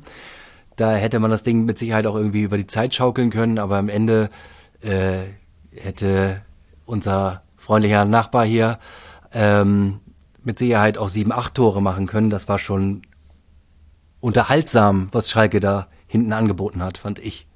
Vogelwild ist ein Begriff, der da auch passt. Ja, aber Schalke war ja sogar in Unterzahl, sind die noch zu ihren Chancen gekommen. Also das ist dann auch schon wieder bemerkenswert, ähm, wie das dann, ja, finde ich durchaus bemerkenswert, wie das dann da abgelaufen ist. Also was, ja, was da an Defensivarbeit oder ich sag mal so, wie der, der Matchplan, die Spieltaktik dann äh, aussah, dass beide da tatsächlich bewusst oder unbewusst äh, auf, aus vollen Rohren gefeuert haben. Also es war auf jeden Fall sehr unterhaltsam. Da war ja tatsächlich alles, was man sich vorstellt oder wünscht in einem Spiel, war drin. Äh, Platzverweis, acht Tore, ein Elfmeter. gab es natürlich auch. Äh, Aberkannte Tore. aberkannte Tore, mehrere aberkannte Tore, ja, genau. Nachspieltore in der Nachspielzeit. Also, ja, war schon gute Unterhaltung. Ähm, ich muss dazu sagen, gute Unterhaltung heißt nicht Werbung für Zweitligafußball, weil ähm, defensive Stabilität ist auch in der zweiten Liga ein, ein hohes Gut und entscheidet dann doch viel eher über ähm, Aufstieg oder Nicht-Aufstieg als äh, offensive, ähm, ja, offensive äh, Torgefährlichkeit. Äh, Grüße nach Bielefeld an dieser Stelle. Offensive gewinnt Spiele, Defensive die Meisterschaft. So sieht's aus. Ist immer noch so, ne? Gilt bis heute. Hoffentlich, hoffentlich, weil dann äh, haben wir vielleicht ganz gute Karten. Das denke ich nämlich auch. Ich glaube, wenn wir da im Volkspark angetreten wären, wäre die Sache anders ausgegangen. Auf jeden Fall ist es gut, dass es so gelaufen ist, finde ich, damit erstmal eine ordentliche Fallhöhe wieder aufgebaut wird, wie in den letzten Jahren auch. Das sind, das sind auf jeden Fall Pläne, die gar nicht umgeschmissen werden müssen.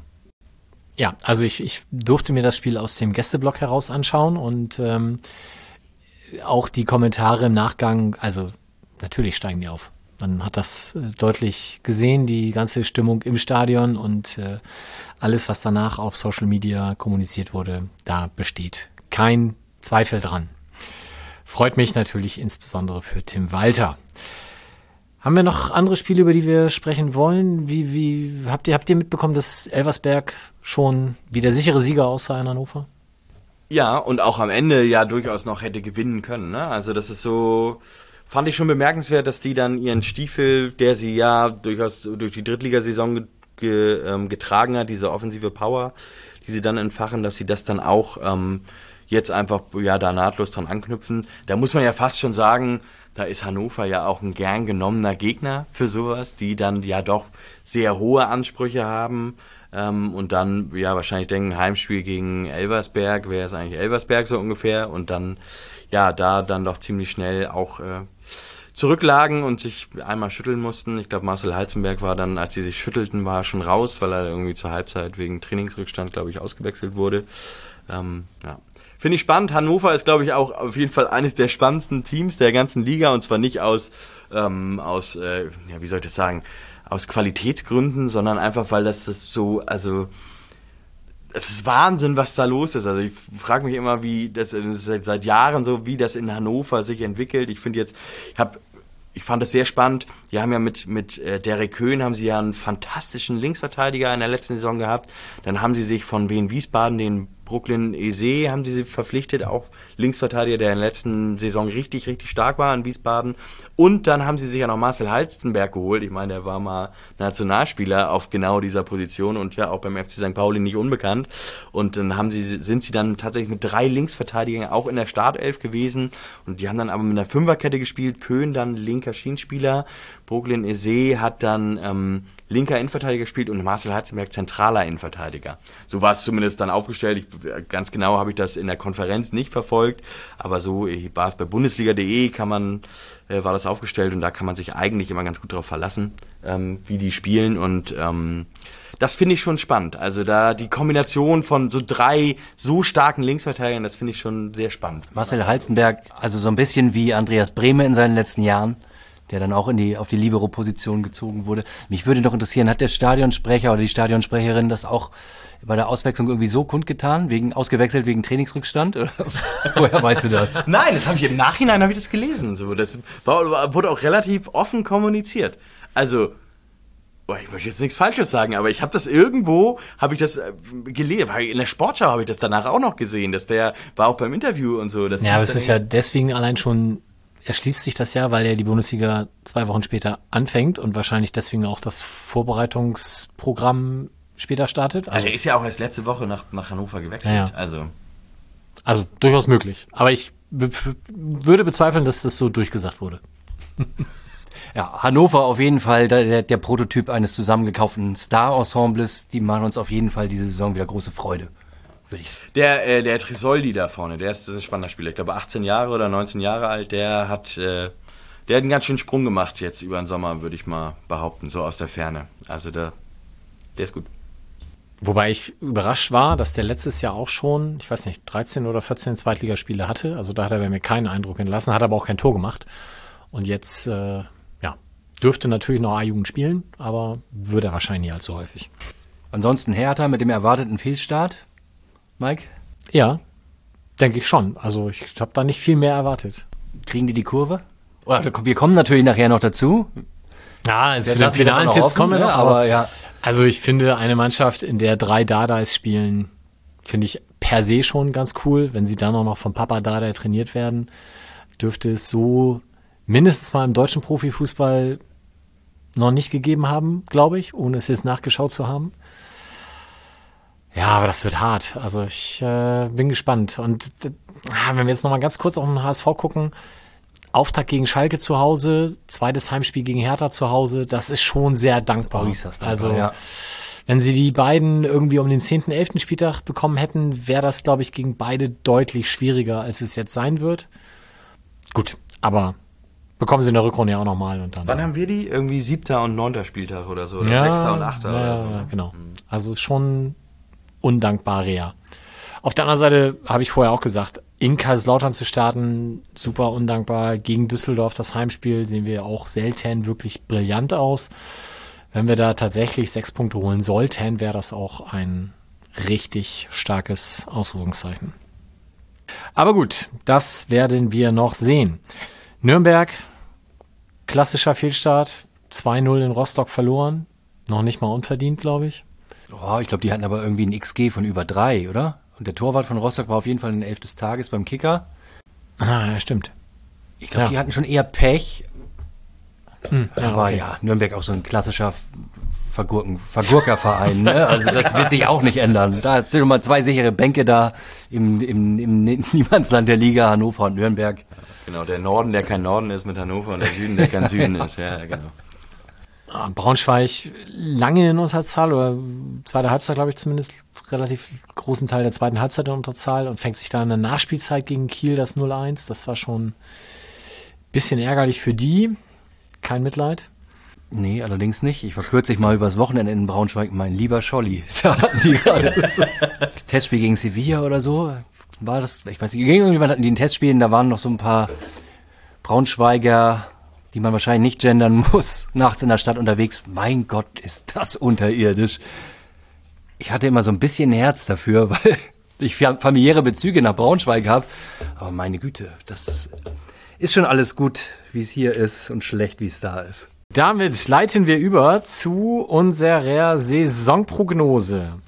Ich werde das aus Zeitgründen, äh, habe ich mir schon vorher, oh nein, jetzt habe ich meinen Kugelschreiber zerbrochen. Ah, ihr seid Zeuge eines Dramas.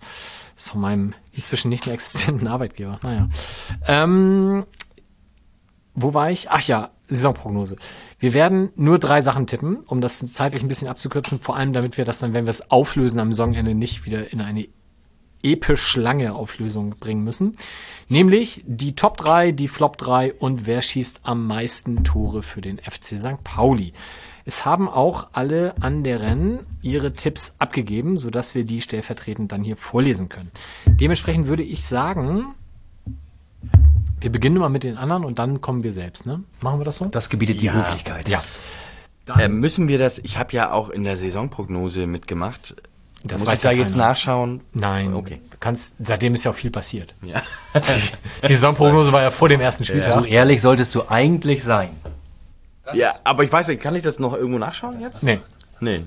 nee ich, ich müsste dir Zugang zu meinem MS Forms Account Oh, geben. Werbung, Werbung, Werbung. Oh, Ding dong. Und das werde ich nicht tun. Und dann müsstest du die Excel-Tabelle mit 600 Werbung, Zeilen Werbung. müsstest du- müsstest durchscrollen und deinen Namen finden. Das lassen wir. Aber an der Stelle nochmal vielen Dank für alle, die da mitgemacht haben. Wenn ihr diesen Podcast hört, ist die Auswertung wahrscheinlich schon online. Es ist ganz fantastisch, was dieses Unternehmen, dessen Namen ich jetzt nicht nochmal sagen darf, äh, da bereitstellt. Werbung, Werbung. Millanton, oder was? Ding Dong, Microsoft, Ding Dong. Ja. Ähm, also, wir fangen an mit den drei Vereinen, die die ersten drei Plätze belegen. Debbie sagt, das werden der FC Schalke 04 und der FC St. Pauli sein. Auf Platz drei, das hat sie explizit angegeben, wird die Hertha landen, die aber dann die Relegation verliert. Verkackt, könnte man auch sagen. Verkackt. Sebastian schließt sich dem an in umgekehrter Reihenfolge. Er sagt St. Pauli und Schalke. Ich weiß aber nicht, ob das auch zwingend in Reihenfolge getippt ist. Aber auch er hat einen Tipp auf Rang 3, wo er auch sagen, sagt, dass dieser Verein, Entschuldigung, diese AG die Relegation verliert und das ist dementsprechend der HSV. Justus. Schalke führt HSV. Keine genauere Spezifikation des Ja, Platzes. Grüße drei. an Justus. Äh, ich würde mal die These wagen, dass er am Freitag noch nicht Fürth da oben hingesetzt hätte, oder? Das können wir jetzt leider nicht nachfragen. Nein, können wir nicht nachfragen. Ob der weiß, dass Paderborn so lange in Unterzahl war? Wird mit Sicherheit nicht. Ja, schönen Gruß in den Urlaub. Johnny hat getippt, Schalke führt. Na, guck mal. Johnny hat auch bei. Ey, Leute. Aber Johnny kann jetzt auch nicht heute auf die Tabelle geguckt haben, weil da Aber hat er, Schalke das, ganz unten. hat er das vielleicht nach Justus in unserem Channel gepostet? Und hat sich das bei Justus abgeschaut? Ja, aber dann ist er immerhin auf Paderborn ganz alleine gekommen. Oh, ist er ganz alleine. Okay, dann hat er sich das vielleicht. Das ist natürlich gut, ne? Dann, das ist ja eher dann ein Argument dafür, dass sie nicht, dass er nicht auf den, auf die Tabelle geschaut hat. Wenn er führt und Paderborn da, also 1 und 18 da jetzt reintippt. Vielleicht war er am Sonntag da im Stadion und hat sich das. Hm, nee, Vielleicht hat er auch Lose gezogen. So hört sich's für mich ein bisschen an. Haben wir alle? Habe ich jemanden vergessen? Nee, das ist, habe ich gesagt, die fünf, die vier, ne? Vier sind das, ja, sehr gut. Und damit ist es an uns. Wer möchte denn seine drei Top-Teams mal als erstes nennen? Ich, ich, ich. Sven. Nicht, dass das heißt, ich würde mich hier am Experten orientieren. Also an dir, Mike. Ich mache eher das letzte.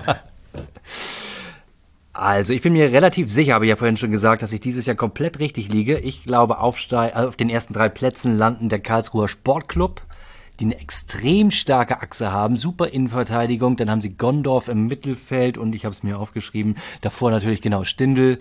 Ähm, und wer spielt im Angriff? Tim, hilf mir gerade. Die haben auch einen guten Stürmer. Schleusener. Schleusener. Extrem gute Achse. Äh, gewachsenes Team, Stadion fertig. Kein Druck. Ich glaube, die landen auf jeden Fall. Die landen oben. Dann wird sich Schalke fangen, glaube ich. Und äh, wir machen es dieses Jahr. Ich bin mir ganz, ganz sicher. Endlich mal. Hast du dir eine Bierlieferung von Jörn Kreuzer für diesen Tipp zusichern lassen? Wir sind noch in Verhandlungen. Tim. Der schreibt mir übrigens dann immer so Nachrichten. Hat er dann am Samstag, hat äh, KSC auch gespielt, da hat er mir dann so irgendwie mit seinem, manchmal hört man ja, hat man ja immer, wenn man Nachrichten liest dann von jemandem, da hat man ja dieses, den Akzent von den Leuten hat man im Ohr, auch wenn das dann in Hochdeutsch sozusagen runtergeschrieben ist. Naja, also Ja. Jörn schickt auch oft genug Sprachnachrichten. Ja, genau. Ich musste jetzt mal nachgucken, was er geschrieben hat, aber er hat irgendwie zu Gondorf und irgendwie Mittelfeldachse hat er irgendwas, ist, ist geil, hat er geschrieben, so, ne? Also, da bin ich, habe ich einen leichten, einen leichten Bias und also der KSC hat gegen Osnabrück hat er richtig gut gespielt, also klar, auch zwei Gegentore gefangen, aber offensiv ist das schon richtig, richtig stark. Also, der Tipp ist auf jeden Fall sehr gut, den, äh, da habe ich auch drüber nachgedacht. Aber jetzt, wo du KSC gesagt hast, nehme ich was anderes. Schalke 04 machen, glaube ich, alle, das ist auch ein bisschen langweilig, aber es ist einfach, muss man so sagen, ist, äh, aus meiner Sicht auch die stärkste Truppe der Liga. Ich setze auch auf den FC St. Pauli und jetzt muss ich mir, damit du mir den KSC weggenommen hast, muss ich mir kurz was anderes überlegen. Ich könnte mir gut vorstellen, ja, nee, das kann ich mir nicht vorstellen. Ähm, der überlegt, ob sowas, so, so eine Truppe wie Magdeburg oder Kiel, ob die vielleicht irgendwie da schon jetzt durchstarten. Aber das glaube ich eigentlich nicht. Weißt du was? Lange Rede, kurzer Sinn. Ich sage auch der KSC. Der KSC aber auf Platz 3. Da muss aber wirklich auch viel glatt gehen, weil die haben dann auch diese, diese Tiefe im Kader nicht, beziehungsweise die Breite in dem Kader nicht. Ne? Also, dass da, wenn da jemand wegbricht, dann, dann ist da auch ein Loch drin. So, ne? Aber wenn, wenn das da durchläuft, also wenn da alle fit bleiben, alle zentralen Spieler fit bleiben, dann ist das auch schon, da haben die eine richtig gute Truppe beisammen. Zum Schluss der Experte. Also, Schalke. Habe ich, habe ich, seit Freitag habe ich Ohrwurm mit, Sag mal, was bester Fangesang da? ja, also, sie haben natürlich auch gesungen, ihr seid nur ein Hurensohnverein, das war natürlich auch schon ganz schön Schalke. Ähm, ja, nee, lassen wir. Das ist äh, ein, spezieller äh, Gästeblock so an sich. Dann glaube ich, dass Fortuna Düsseldorf dieses Jahr dran ist. Oh, nee. Nein, nein, Mike war, so. Mike war so höflich, Nein. unsere Tipps nicht zu kommentieren. nein. Und Nein, der FC St. Pauli wird in die Relegation. Oh, nee, Mike. schwierig, echt. Das ist, was soll das denn jetzt? Und das als letzter Tipp hier. Wir tippen ja gleich noch die Absteiger. Was meinst du, was da passiert? Schauen wir mal, wie es ausgeht. Dann, Düsseldorf hat ganz schön geblutet im Sommer, ne? Kovnacki ist weg, der Clara ist weg, der aus der Innenverteidigung. Ähm, der, wie heißt das, der Rufen Hennings. Ruben Hennings, der, nee, wie heißt das, der Linksverteidiger da, Ka, äh, Kabovnik oder so, der ist ja, war ja auch nur Leihspieler, der ist ja bei, bei Hertha im Gespräch jetzt, glaube ich. Also, boah, Fortuna, pff, Ich würde mich einfach für Daniel Thune freuen. okay. okay. Absteiger. Debbie fängt an. Gut, dass du Magdeburg nicht gesagt hast, weil die hat sie dabei beim Abstieg. Außerdem Elversberg und Rostock. Da frage ich mich natürlich, ist das Antipathie getrieben? Wegen Elversberg jetzt. Ja. Sebastian, Elversberg. Sebastian will Niedersachsen brennen sehen. Neben Elversberg sagt er Braunschweig und Hannover. Beide auf Elversberg getippt. Beide auf Elversberg getippt. Wohlgemerkt, erst heute abgegeben, also schon wissend, dass die in Hannover gar nicht so schlecht waren. Justus, Justus definitiv vom Hass getrieben. Lautern, Rostock und Wien Wiesbaden. Johnny, Rostock, Lautern und Wien Wiesbaden. Der hat doch abgeschrieben. Ja, sag ich doch. Das ist ja das Ding. Mann, Mann, Mann, Johnny. Zweiter Herren, was für ein Verein? Tustiste. Tustiste. Hm, nun gut. Ja. Tustiste, nee, hier, wie hieß der Verein, von dem du vorhin erzählt hast? Ah, nee, das, das muss ich in die Lage schreiben. Das kriege ich nicht zusammen. Muss ich, also, nee, kriege ich nicht. Muss, müsste ich mein Handy wieder aus dem Flugmodus nehmen. Freut euch drauf, es gibt äh, den längsten Vereinsnamen der Welt. Soll ich ab anfangen mit Absteigern? Bitte. Ich bin schlecht vorbereitet, aber ich glaube, es wird nicht Elversberg erwischen, sondern ich glaube an Braunschweig. Ich glaube an Wien Wiesbaden. Und ich glaube an. Uh, der dritte ist schwierig dieses Jahr.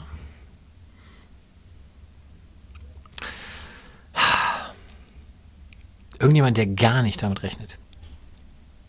Komm, Hertha. Hertha. Hertha. Geil. Geil. Geiler Tipp. Ja. komm. Geil. Meinst du, also, aber dann führ das mal ein bisschen aus. Wie kommst du drauf? Also, was, was passiert da mit den Dadais und so? Was, da musst du doch mal, da muss doch irgendwas kommen. Also, Dadaismus. Ja, Dadaismus. Nein, Es also, wird natürlich, weil wir hier über solche Dinge ja sonst nicht sprechen, es wird natürlich damit zusammenhängen, dass die drei zusammen irgendwie sich gegenseitig den Freund oder die Freundin ausspannen. Und Das ist auch was, was man schneiden muss am Ende, wenn ich so genau drüber nachdenke. was denn? Also, nee, komm, immerhin spielen die nicht in Kaiserslautern, da gibt es noch ganz andere familiäre Konzerte. Eieieiei. Läuft schon? Oh, ich habe vergessen, auf Aufnahme zu drücken. Wie schade ist das denn? Ja, nee, also, ähm, nee, ach, ich glaube, dieses ganze finanzielle Konstrukt bei Hertha ist so wackelig. Ähm, wer weiß, wen die jetzt alles noch verkaufen müssen. Und ich meine auch, kannst du dir nicht ausgedenken, solche Geschichten, aber wie mit Schwolo, da wird der wochenlang wie Sauerbier angeboten, weil du einfach weißt, scheiße, das Gehalt kann ich mir nicht leisten. Und dann sagt er irgendwann, ey, gibt immer noch kein Angebot. Was denn mit mir? Jetzt kann ich hier mal trainieren. Nee, ja, komm, ähm, lösen wir Vertrag auf. Ja, ist okay. Gib mir Abfindung. Ja, hier bitte. Okay, ich unterschreibe bei Union. Das eine Stunde später. Wie geil ist das denn? Absoluter Wahnsinn. Wirklich. Also ein Traum. Ja.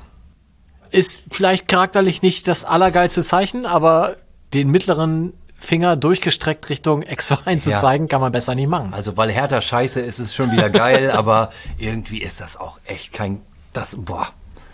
Gut. Profifußball, ne? Vielleicht auch. Auch John Verhook, ne? Ich meine, ähnliches Spiel mit Rostock. Ewig lange gebraucht, bis der Vertrag aufgelöst wurde und zack, drei Stunden später in Osnabrück unterschrieben. Ist, finde ich cool. Ja, gut, aber bei Rostock muss man ja sagen, da hat sich der, der, wie heißt der denn, der Marien, der Vor- Marin, ja. Marin, der Vorstandsvorsitzende, ist das Vorstandsvorsitzender, Präsident? Vorstand- Präsident, glaube ich. Der hat sich relativ klar dazu geäußert und hat er auch erzählt, dass es da durchaus die, ja, schon das Gespräch gab, dass John Verhook eben nicht dieser Nummer 1 Stürmer war, der er gern äh, werden wird, der er gern wäre, so ungefähr. Und dass das da dann doch schon ein bisschen klarer kommuniziert war, so, ne? Also da, klar, dann so dieses Vertrag auflösen und dann irgendwo neu unterschreiben, klar, der, den Move gibt's dann trotzdem. Aber da war die Kommunikation auf jeden Fall, also der hat das relativ deutlich dargestellt, ähm, wie das abgelaufen ist. Das war auch nicht clever, ne? Ich meine, ich, er hat doch die allergeringste Ablöseforderung hat er damit doch verbrannt. Er hat das vor, im Vorfeld hat er schon gesagt, Ja, aber das ist ihm ja egal für die Ablöseforderung. Nein, Marien. Ach so, ja, nee, im Vorfeld, nee, da, also ich habe das nur im Nachhinein gelesen. Ja, weiß ich jetzt nicht, ob er das vorher Ich meine, dass das im Vorfeld schon. Ah, okay. Ist auch egal. Was interessiert uns dieser Ist auf jeden Fall nicht so, dass du damit einen Spieler richtig gut, Ja. äh, richtig gute Klamotten im Schaufenster anziehst. Geld ist bei Hansa egal. Da geht's um Ehre, beim HSV geht's um Liebe. Geld ist alles egal. So, aber um das abzuschließen, also Hertha, mein Tipp, weil ich einfach glaube, dass da irgendwie noch irgendwas komplett über Kopf geht. Und wenn die nachher sportlich Zehnter werden und dann Lizenz dazu kriegen, habe ich trotzdem recht, weil Absteiger ist Absteiger. So. Ist das so? Ja, okay. Dann, Ey, das muss meine man- Regeln. mein Podcast, meine Regeln.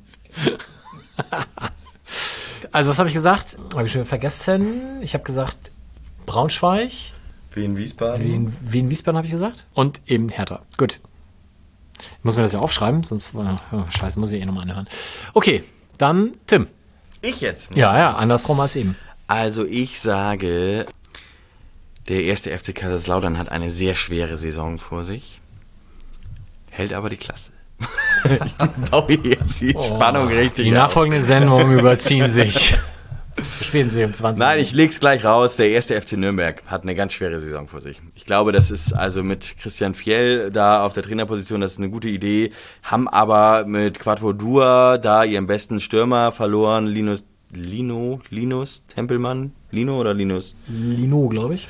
Ähm, den haben sie ja auch verloren und ähm, dann ist der Handwerker ist ja, glaube ich, auch gewechselt. Oh, jetzt muss ich. Ja, und der Linksverteidiger auch. Ja, das ist ja Handwerker. genau, also ähm, das ist schon ja, das ist, kann schon schwierig sein und da ist ja dann immer so dieses Problem, die, die, die, das Anspruchsdenken und das, was, ähm, was dann tatsächlich reinkommt, an, auch an Punkten und so, wann man das wahrnimmt, wie ernst die Situation ist. Ähm, ich glaube, also deswegen Nürnberg, das ist, glaube ich, die haben eine ganz schwere Saison vor sich. Ich glaube, der VfL Osnabrück hat auch eine sehr schwere Saison vor sich. Ich glaube, die schaffen das auch nicht. Und ähm, auch wenn da vielleicht ein bisschen mehr Substanz drin ist, auch von der Spielweise her, ähm, als beim letzten Besuch in der zweiten Liga, glaube ich auch, dass der SVW in Wiesbaden das nicht schafft. Ja. Was habe ich jetzt gesagt? Wiesbaden, Nürnberg und Osnabrück. Osnabrück. Na, Osnabrück hätte ich auch aufzählen können statt Hertha, aber ich wollte ins Risiko gehen. Ja, ist okay. Ich gehe mit Nürnberg auch ein bisschen ins Risiko. Nee, mit Nürnberg gehe ich nicht ins Risiko. Nee, muss ich ehrlich sagen. Mit Hertha gehst du auch nicht ins Risiko. Aber es würde mir für, für James Lawrence und Mats Müller-Deli immens leid tun. Na gut. Sven. Ich finde es relativ einfach diese Saison. Ich glaube du bist ja auch so schön sicher, ne? Du weißt, bist dir ganz sicher. Dieses ist Jetzt- das erste ja, Mal. Sag mal. Ich bin ja kein großer, kein großer Tipper eigentlich. Ich liege auch immer komplett falsch, aber ich habe hab so ein ganz komisches, so einen ganz komischen Mondeinfluss gehabt. Hast du so ein Marty McFly Buch? Nein, ich finde, das ist wirklich diese Saison sind für mich die Aufsteiger die, die absoluten, die absoluten Abstiegskandidaten. Also Osnabrück, leider, finde ich ein bisschen schade. Ich mag die ja irgendwie, auch wenn sie hier in der Kurve immer gerne gedisst wurden. Ist das ein Nordduell eigentlich? Es ist auf jeden Fall immer ein schönes Auswärtsspiel. Ich fahre da sehr, sehr gerne hin. Irgendwie mag ich das. Ich hatte da auch äh, nette Kollegen, die- denen ich gerne zum Aufstieg, zu diesem fantastischen Aufstieg gratuliert habe. So würde ich auch gerne mal aufsteigen. Also Osnabrück hat irgendwie, kriegt immer zwei Herzchen von mir. Aber die werden es nicht schaffen. Ich glaube, da reicht die Substanz nicht. Erstmal Ähm, Küsse verteilen und dann mit gleiche, der flachen Hand ein. Ja, genau. Wien Wiesbaden braucht wirklich kein Mensch. Die, äh, wirklich nur, weil da einer irgendwie Wasserfilter verkauft äh, und irgendwie genug Wellblech über hatte und dann spielt die den Kautzinski-Ball. Die werden es auch nicht schaffen. Zu Recht. Schönen Gruß an Gunnar. Der kennt dich nicht. Das ist nicht persönlich gemeint. Ich war auch noch nie da. Ich glaube, wir fahren mit dem Sonderzug dieses Jahr hin. Ne? Das ist das letzte Auswärtsspiel. Ja, ja, genau. letztes Nee, Spieltag. Auswärtsspiel, ja, ja, ja. ja, genau. Wenn alles klappt, fahr wieder mit dem, Aus, mit dem Sonderzug hin. Ist auch gut. Fehlt mir noch der Ground. Wird man danach auch hoffentlich nicht mehr machen. Und Zack, zack, zack. Bams! Scheiß Elversberg. Ich glaube, Elversberg schafft's auch nicht, weil ist so. Die Elf, meinst du? Die Elf schaffen Ja, ja, die, das ist, naja, die haben schon, keine Ahnung, die haben schon in der, in der Rückrunde irgendwie nicht mehr gut performt letzte Saison. Denen geht, die bauen jetzt ihr Stadion absurd um für äh, Kapazitäten, die sie niemals brauchen werden.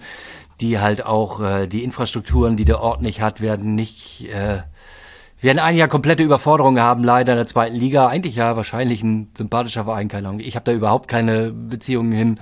Die schaffen es auch nicht. Aber ich meine, das war bei Magdeburg auch ähnlich in der Vorsaison. Die sind ja auch so nach vorne geprescht und dann am Ende hatten sie auch so ein paar Probleme. Ganz ähnlich wie Elversberg.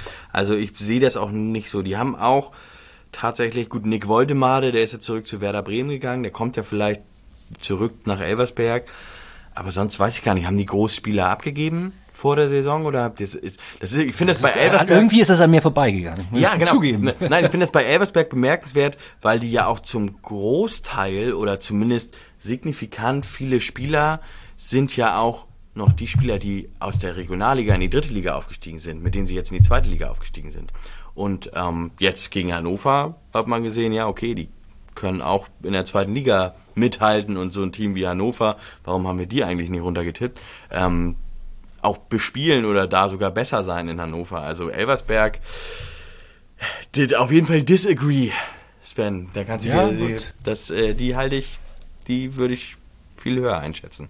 Wollen wir mal schauen. Spannend finde ich auf jeden Fall, dass sie das tatsächlich infrastrukturell ja eigentlich gar nicht, gar nicht bereit sind für Zweitliga-Fußball. Wir spielen da, glaube ich, im November.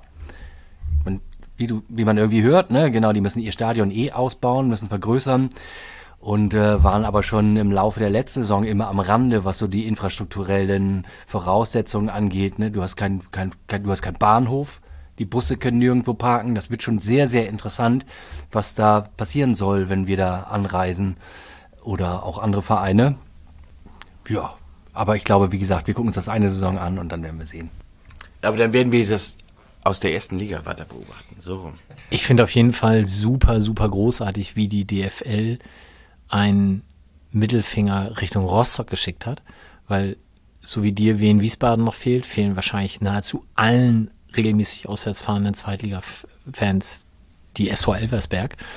Und Rostock wird diesen Ground zumindest mit Hansa ja nicht machen können, weil am Wochenende ist erster Spieltag und Elversberg spielt gegen Rostock in Saarbrücken. Das heißt, die ganzen armen Rostocker müssen sich jetzt noch Elversberg gegen jo, Hannover angucken im Rückspiel oder so. Wenn sie die Liga denn komplettieren wollen. Damit sind wir schon bei der letzten Frage, die da lautet, wer erzielt die meisten Tore in der zweiten Liga für den FC St. Pauli in dieser Saison? Und wie jedes Jahr gilt auch hier wieder, man kann natürlich einen Spieler des aktuellen Kaders nennen, es bleibt aber auch die Wahl Mr. X, wenn es denn der noch zu verpflichtende Wunderstürmer ist, den Sven ja quasi schon angekündigt hat. So, ich beginne mit den dreien, die nicht da sind. Vier waren es. Ich wundere mich, was hier auf meinem Zettel alles steht, genau. Äh, Debbie. Debbie hat es sich relativ einfach gemacht und verspricht einfach den neuen Wunderstürmer Mr. X. Sebastian geht, wie auch Johnny, auf Elias Saad. Wahrscheinlich hat Johnny einfach, ist er in der Zeile ver ver verrutscht und hat nicht bei Justus abgeschrieben, sondern bei Sebastian. Weil Justus tippt Jackson Irvine. Hm. Tim, wer macht die meisten Tore für St. Pauli in der Liga? Ähm, es ist total schwer, weil diese, man überlegt ja so, okay, Mr. X kommt noch ein Stürmer. Ich habe die letzten Jahre, glaube ich, immer auf Mr. Nee, ich habe auf Igor Matanovic letztes Jahr gesetzt. Wir erinnern uns die, alle. Ja, genau, die Lachend. Jahre davor habe ich gerne auf Mr. X gesetzt und habe dann aber bin damit auch immer baden gegangen, weil Mr. X dann nicht mehr kam oder irgendwie so. Und ähm, wenn der FC St. Pauli das tatsächlich mit Marcel Hartl als falsche Neun durchzieht und er ist der Elfmeterschütze beim FC St. Pauli, dann würde ich auf Marcel Hartl setzen. Scheiß. Ähm, auf der anderen Seite glaube ich auch, dass Elias Saad einfach, der ist so Bombe, der Typ. Der ist so gut geworden in der Vorbereitung. Und ich meine, der hat ja jetzt schon auch gezeigt, dass der richtig, also richtig krass torgefährlich auch ist. Also das wird, also ich glaube, da gibt es auch ohne einen 15 bis 20 Tore Stürmer, der ja noch gefordert wird von vielen Seiten, gibt es auf jeden Fall zwei Spieler im Kader, die für 10 Tore gut sind und Marcel Hartl ist einer davon und Elias Hart der zweite davon und ich gehe mit Marcel Hartl. Ach, hätte, Hart, nie- ich hätte nie im Leben hätte ich gedacht, dass das mal über meine Lippen kommt, weil Marcel Hartl eigentlich so torungefährlich war über Jahre, aber nee, jetzt ist es soweit. Marcel Hartl wird ähm, der beste Torschütze des FC St. Pauli und zweistellig treffen. Du stimmst zu, hör, entnehme ich deinen empörten Äußerungen. Ja, naja, was heißt, ja, Tim hat mir auf jeden Fall den, den Wind aus den Segeln genommen, die ich dachte, exklusiv gehisst zu haben hier. Ähm, Elias Saad, oh, da, da, da würde ich sowieso nochmal drüber reden. Der scheint, das, ist der nicht, ist das nicht überschätzt? Okay, jetzt mache ich die, ich, ich sag erstmal, ich hätte jetzt auch auf Marcel Hartl getippt, weil der wird unser Elfmeterschütze sein. Wir kriegen mindestens fünf Elfmeter, die der eiskalt verwandeln wird, wie wir schon gesehen haben am Wochenende. Dann kommt er natürlich auf zwölf Tore insgesamt und das reicht, weil wir die Tore auch gut verteilen, weil Saad dann vielleicht auch zehn macht. Aber ja gut, da gehe ich mal mit dir acc- d'accord, Akkord. Wir gehen mit dir. Duck. Duck That's short. That's short. Ich glaube, wir holen noch jemanden. Und derjenige. Der dann aber nicht trifft und deswegen Marcel Hartl. Und deswegen sage ich Jakov Medic. Nein. Nee, ich glaube, wir werden noch jemanden holen. Und der oder diejenige natürlich nicht. Derjenige wird auf jeden Fall ähm, zweistellig treffen, in dem ihm dann noch verbleibenden 32 Ligaspielen. Oh, so schnell jetzt äh, über das Pokalwochenende oder? Ja, wenn schon, denn schon. Ja, danach ist ja, also gut, selbst wenn es dann nicht ist, dann ist es noch, ist noch ein oder noch zwei Spiele, bevor die Transferphase schließt. Ja, aber weißt du, dann kommt ein Spieler, sagen wir mal so, Mr. X kommt aus der ersten Liga oder so, genau das, was, was, was, was ich vorhin beschrieben hatte. Da ist ein Spieler, der dann auf einmal sieht, übers Pokalwochenende und über den Erstligaspieltag, den ersten, okay, ich spiele irgendwie nicht, dann braucht halt, braucht, dauert das noch zwei Wochen, bis so ein Transfer eingetütet ist, dann ist es Ende August, dann ist schon fünfter Spieltag, dann sind es nur noch 29 Spiele, dann wechselt er zum FC St. Pauli, dann braucht er noch eine Woche, dann braucht er vielleicht noch eine Woche, weil Dann er verletzt er dann irgendwie- sich. Dann verletzt er sich, also dann Ja. sind es am Ende dann vielleicht doch nur 25 Spiele, das reicht dann nur für 24 Treffer. You're telling the story of Guido Burgstaller. Aber trotzdem, diesmal haut er sich einfach nicht den Magen kaputt und zack, ist er Rekordtorschütze. Ja, okay, kann funktionieren. Also ist natürlich auch, habe ich, wie gesagt, habe ich auch gern mal gemacht, aber ich glaube, dass äh, das wird schwer gegen äh, die Lunge Hartl. Ich werde nie vergessen, wie er in Sandhausen frei vom fast leeren Tor den einfach nicht reingemacht hat, was uns immer noch den Aufstieg damals gekostet hat. Deswegen habe ich ja gesagt, ich hätte nie gedacht, dass mir in dem in, in dem in, bei der Frage, wer erzielt die meisten der Name Marcel Hartl über die Lippen kommt. Aber der hat echt, äh, er hat ja auch zum Ende in der Rückrunde der letzten Saison hat er ja auch einfach echt getroffen und auch echt bringt sich auch viel mehr in die Abschlusssituation und so. Also er hat da viel mehr Zug zum Tor entwickelt und ist auch viel, also ist echt echt gut im Abschluss geworden und so. Und ja, klar, da geht auch immer noch viel daneben. Aber der hat halt auch, also der hat auch einfach diesen, diesen Zug zum Tor. Das, da hat sich im letzten Jahr schon ganz schön was entwickelt. Und ja, da Lea Paccarada nicht mehr da ist, um die, äh, der dann die Flanken auf, auf Jackson Irvine bringt, ist halt Marcel Hartl vorhanden. Also eher würde ich noch auf Verlaine tippen. Ja, der sitzt ja auf der Bank. Ab Wochenende nicht mehr. Ja, der wird wahrscheinlich eingewechselt für Marcel Hartl, nachdem er drei Tore gemacht hat. Das, also niemals. So, wollten wir jetzt noch über Elias Hart sprechen? Oder wolltest du Ah ja, überschätzt vielleicht. Nein, mir ist nur aufgefallen, dass er ungefähr zum vierten Mal in dieser Sendung äh, extremst positiv hervorgehoben wurde. Hatte auch in Kaiserslautern einige gute Aktionen, hatte auch zum Ende der Rückrunde einige gute Aktionen. Hat eine ganz fantastische Vorbereitung gespielt, muss man auch sagen. Das ist okay. Da habe ich nie, nichts von gesehen. Also ich war ja in großen Kneten Tatsächlich. beim Testspiel gegen Oldenburg. Stefan Remmler. Ja, da, da, da. Trio. Hm.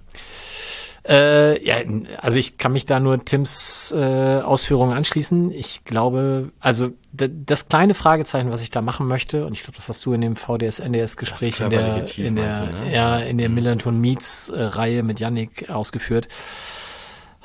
Das ist das erste Jahr komplett Profifußball im Herrenbereich.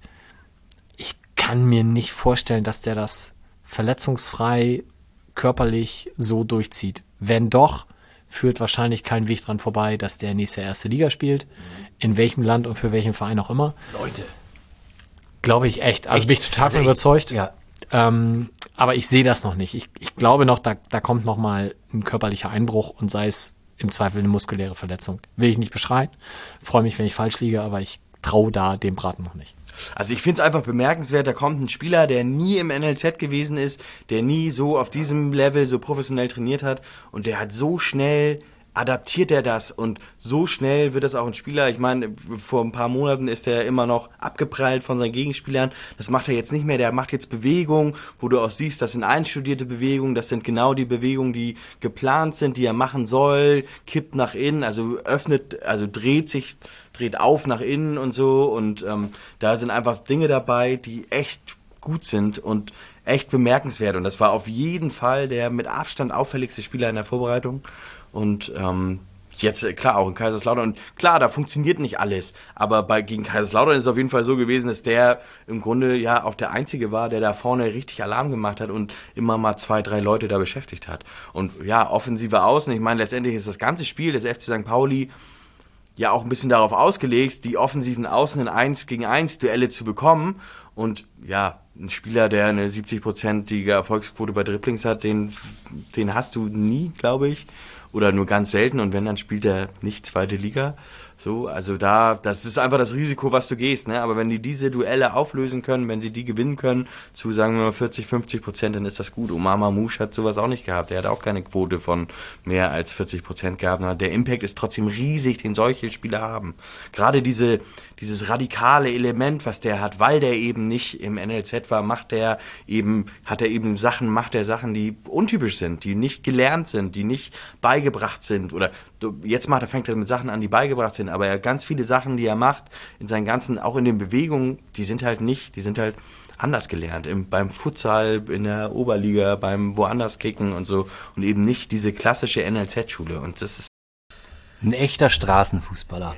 Mir ist das im Moment noch zu Märchen. Hast du gemerkt? Ja, aber ich, ich leg das hier ganz schonungslos offen, was du hier so in, in, in, in dem... Aber, aber ich meine, genau das ist das, genau das sind diese Spielertypen, die momentan total gesucht werden, weil das fehlt. Das fehlt in diesem ganzen Ausbildungskonzept, fehlen diese radikalen Elemente. Deswegen hat auch ein Spieler wie Rodrigo Salazar total gut funktioniert, weil der halt komplett radikal Fußball ja. gespielt hat. Der hat Dinge gemacht, wo du dir eigentlich die Haare raus und denkst, was machst du da für einen Schrott so, ne? Läufst einmal diagonal über den Platz mit dem Ball und dann spielst du einen Rückpass oder irgendwie sowas, aber dann sind da auf einmal so krass radikale Dinge dabei und das bei Elias Hart ist das irgendwie auch mit drin. Ich, und ich will das gar nicht, ich kann mir auch vorstellen, dass da noch so ein Tief kommt und dass das körperlich auch schwer ist und dass das auch, ich meine, der ist ja auch noch relativ jung, dass da auch viele Schritte noch zu gehen sind, aber die Qualität, die der jetzt schon hat, nach so kurzer Zeit Profifußball, das finde ich schon enorm. So jung ist er gar nicht mehr. Habe ich gerade im Kicker gesehen. 24 tatsächlich. Und ist er schon 24 ja, Jahre alt? Also ist 99 geboren. Naja. Habe ich recht, ne? ja. Es wird immer besser. Und von daher ist es dann ja, wenn du recht hast, oder wenn ihr recht habt, wenn eure Einschätzung auf jeden Fall stimmt, was ich hoffe, ist es ja ein unfassbar guter Move gewesen von unserer äh, sportlichen Leitung, von der Scouting-Abteilung, den da aus Norderstedt wegzuholen. Das ist halt so, dass ich glaube an solche Märchen eigentlich gar nicht mehr. Aber wenn es wirklich so ist, ist es ja genial, oder? Ja, ich meine, nicht umsonst gab es damals noch mehr Interesse an, an ihm als Spieler und nicht umsonst haben damit auch viele andere Clubs Erfolg, ne? Also so Clubs wie Heidenheim oder wie, wie, wie Paderborn, die machen das ja regelmäßig, dass sie Spieler aus der Regionalliga holen die machen es vielleicht ein bisschen anders, dass sie meist Spieler aus der Regionalliga holen, die so einen Zwischenschritt machen, dass sie eben im NLZ sich nicht direkt oben angedockt haben, sondern einen Zwischenschritt in der Regionalliga machen. Aber der Talentepool in der Regionalliga ist eben enorm groß. Und wenn du da dann, das sind ja meist NLZ-Spieler, die da in der Regionalliga kicken, die das dann vielleicht nicht im ersten Schritt geschafft haben und trotzdem dann, ja, ist ja größtenteils auch professionell, und wenn du da dann aber einen Spieler hast, der nie im NLZ gewesen ist, der Futsal zwischendurch gespielt hat und gar nicht großes Feld sozusagen gar nicht gekickt hat zeitweise und trotzdem so eine Hinrunde spielt und auch die Rückrunde davor, wie er in Norderstedt gemacht hat, da schrillen ja alle Alarmglocken, ob des Potenzials, was der hat, wenn du den erstmal regelmäßig professionell trainieren kannst. Das ist bei, du spielst doch Fußballmanager, da schrillen doch bei dir auch die Alarmglocken. Fußballmanager ist ja relativ schlecht bewertet, deswegen bin ich vielleicht auch so skeptisch. okay. Ja, wir werden durch. Es tut mir leid, dieses angeregte Gespräch jetzt äh, beenden zu müssen, aber ähm, wir hoffen ja, das demnächst noch in einer Live-Sendung fortsetzen zu können. Und dann könnt ihr alle dazukommen und dann wisst ihr auch schon, wo der Weg von Elias Saad hingeht. In diesem Sinne, habt ihr noch berühmte letzte Worte, die ihr unseren ZuhörerInnen mit auf den Weg geben wollt? Ich würde nochmal eine, eine Frage in die Runde starten. Starten wir denn mit sechs Punkten?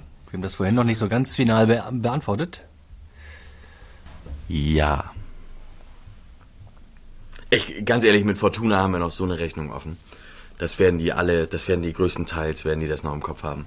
Da, und wie gesagt, Fortuna muss ich auch, Karbovnik weg, Kovnacki weg, Clara weg. Das ist also die drei Ks ja sozusagen. Haha, fällt mir jetzt gerade auf. Ähm. Drei Ks immer lustig. ja, witzig. Und gewonnen gegen die drei Dadais. Also da ist noch eine Rechnung auf. Die drei wird die Schlüsselnummer dieser Saison werden und deswegen werden wir mit sechs Punkten starten. Weil wir einfach in jedem Spiel drei Punkte holen? So sieht's aus. Ne? Bist du nicht überzeugt? Nee, also Wasser in den Wein, ich glaube, das. Wasser in den Wein? Ja, das wird hier. Wir sind auch nach dieser Vorbereitung, nach dieser Rückrunde und nach diesem Auftaktspiel, also alleine, dass wir alle wirklich ausnahmslos, ich gucke nochmal auf den Zettel.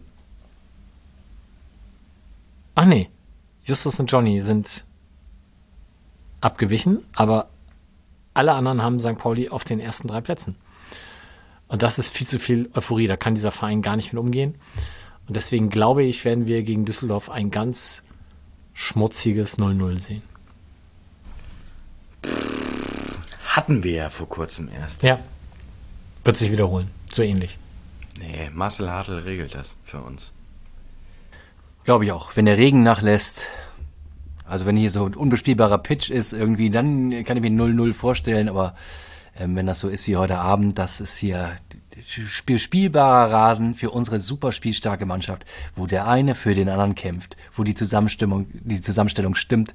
Da werden wir auf jeden Fall drei Punkte holen und solange sich da nicht ähm, auf den zentralen Positionen Außenverteidiger, zentrales Mittelfeld irgendwas längerfristig verletzt, sind wir kaum aufzuhalten. So sei es. Schönes Schlusswort. Damit widme ich dieser Episode allen, die uns an diesem Wochenende in Wacken hören. Viel Spaß.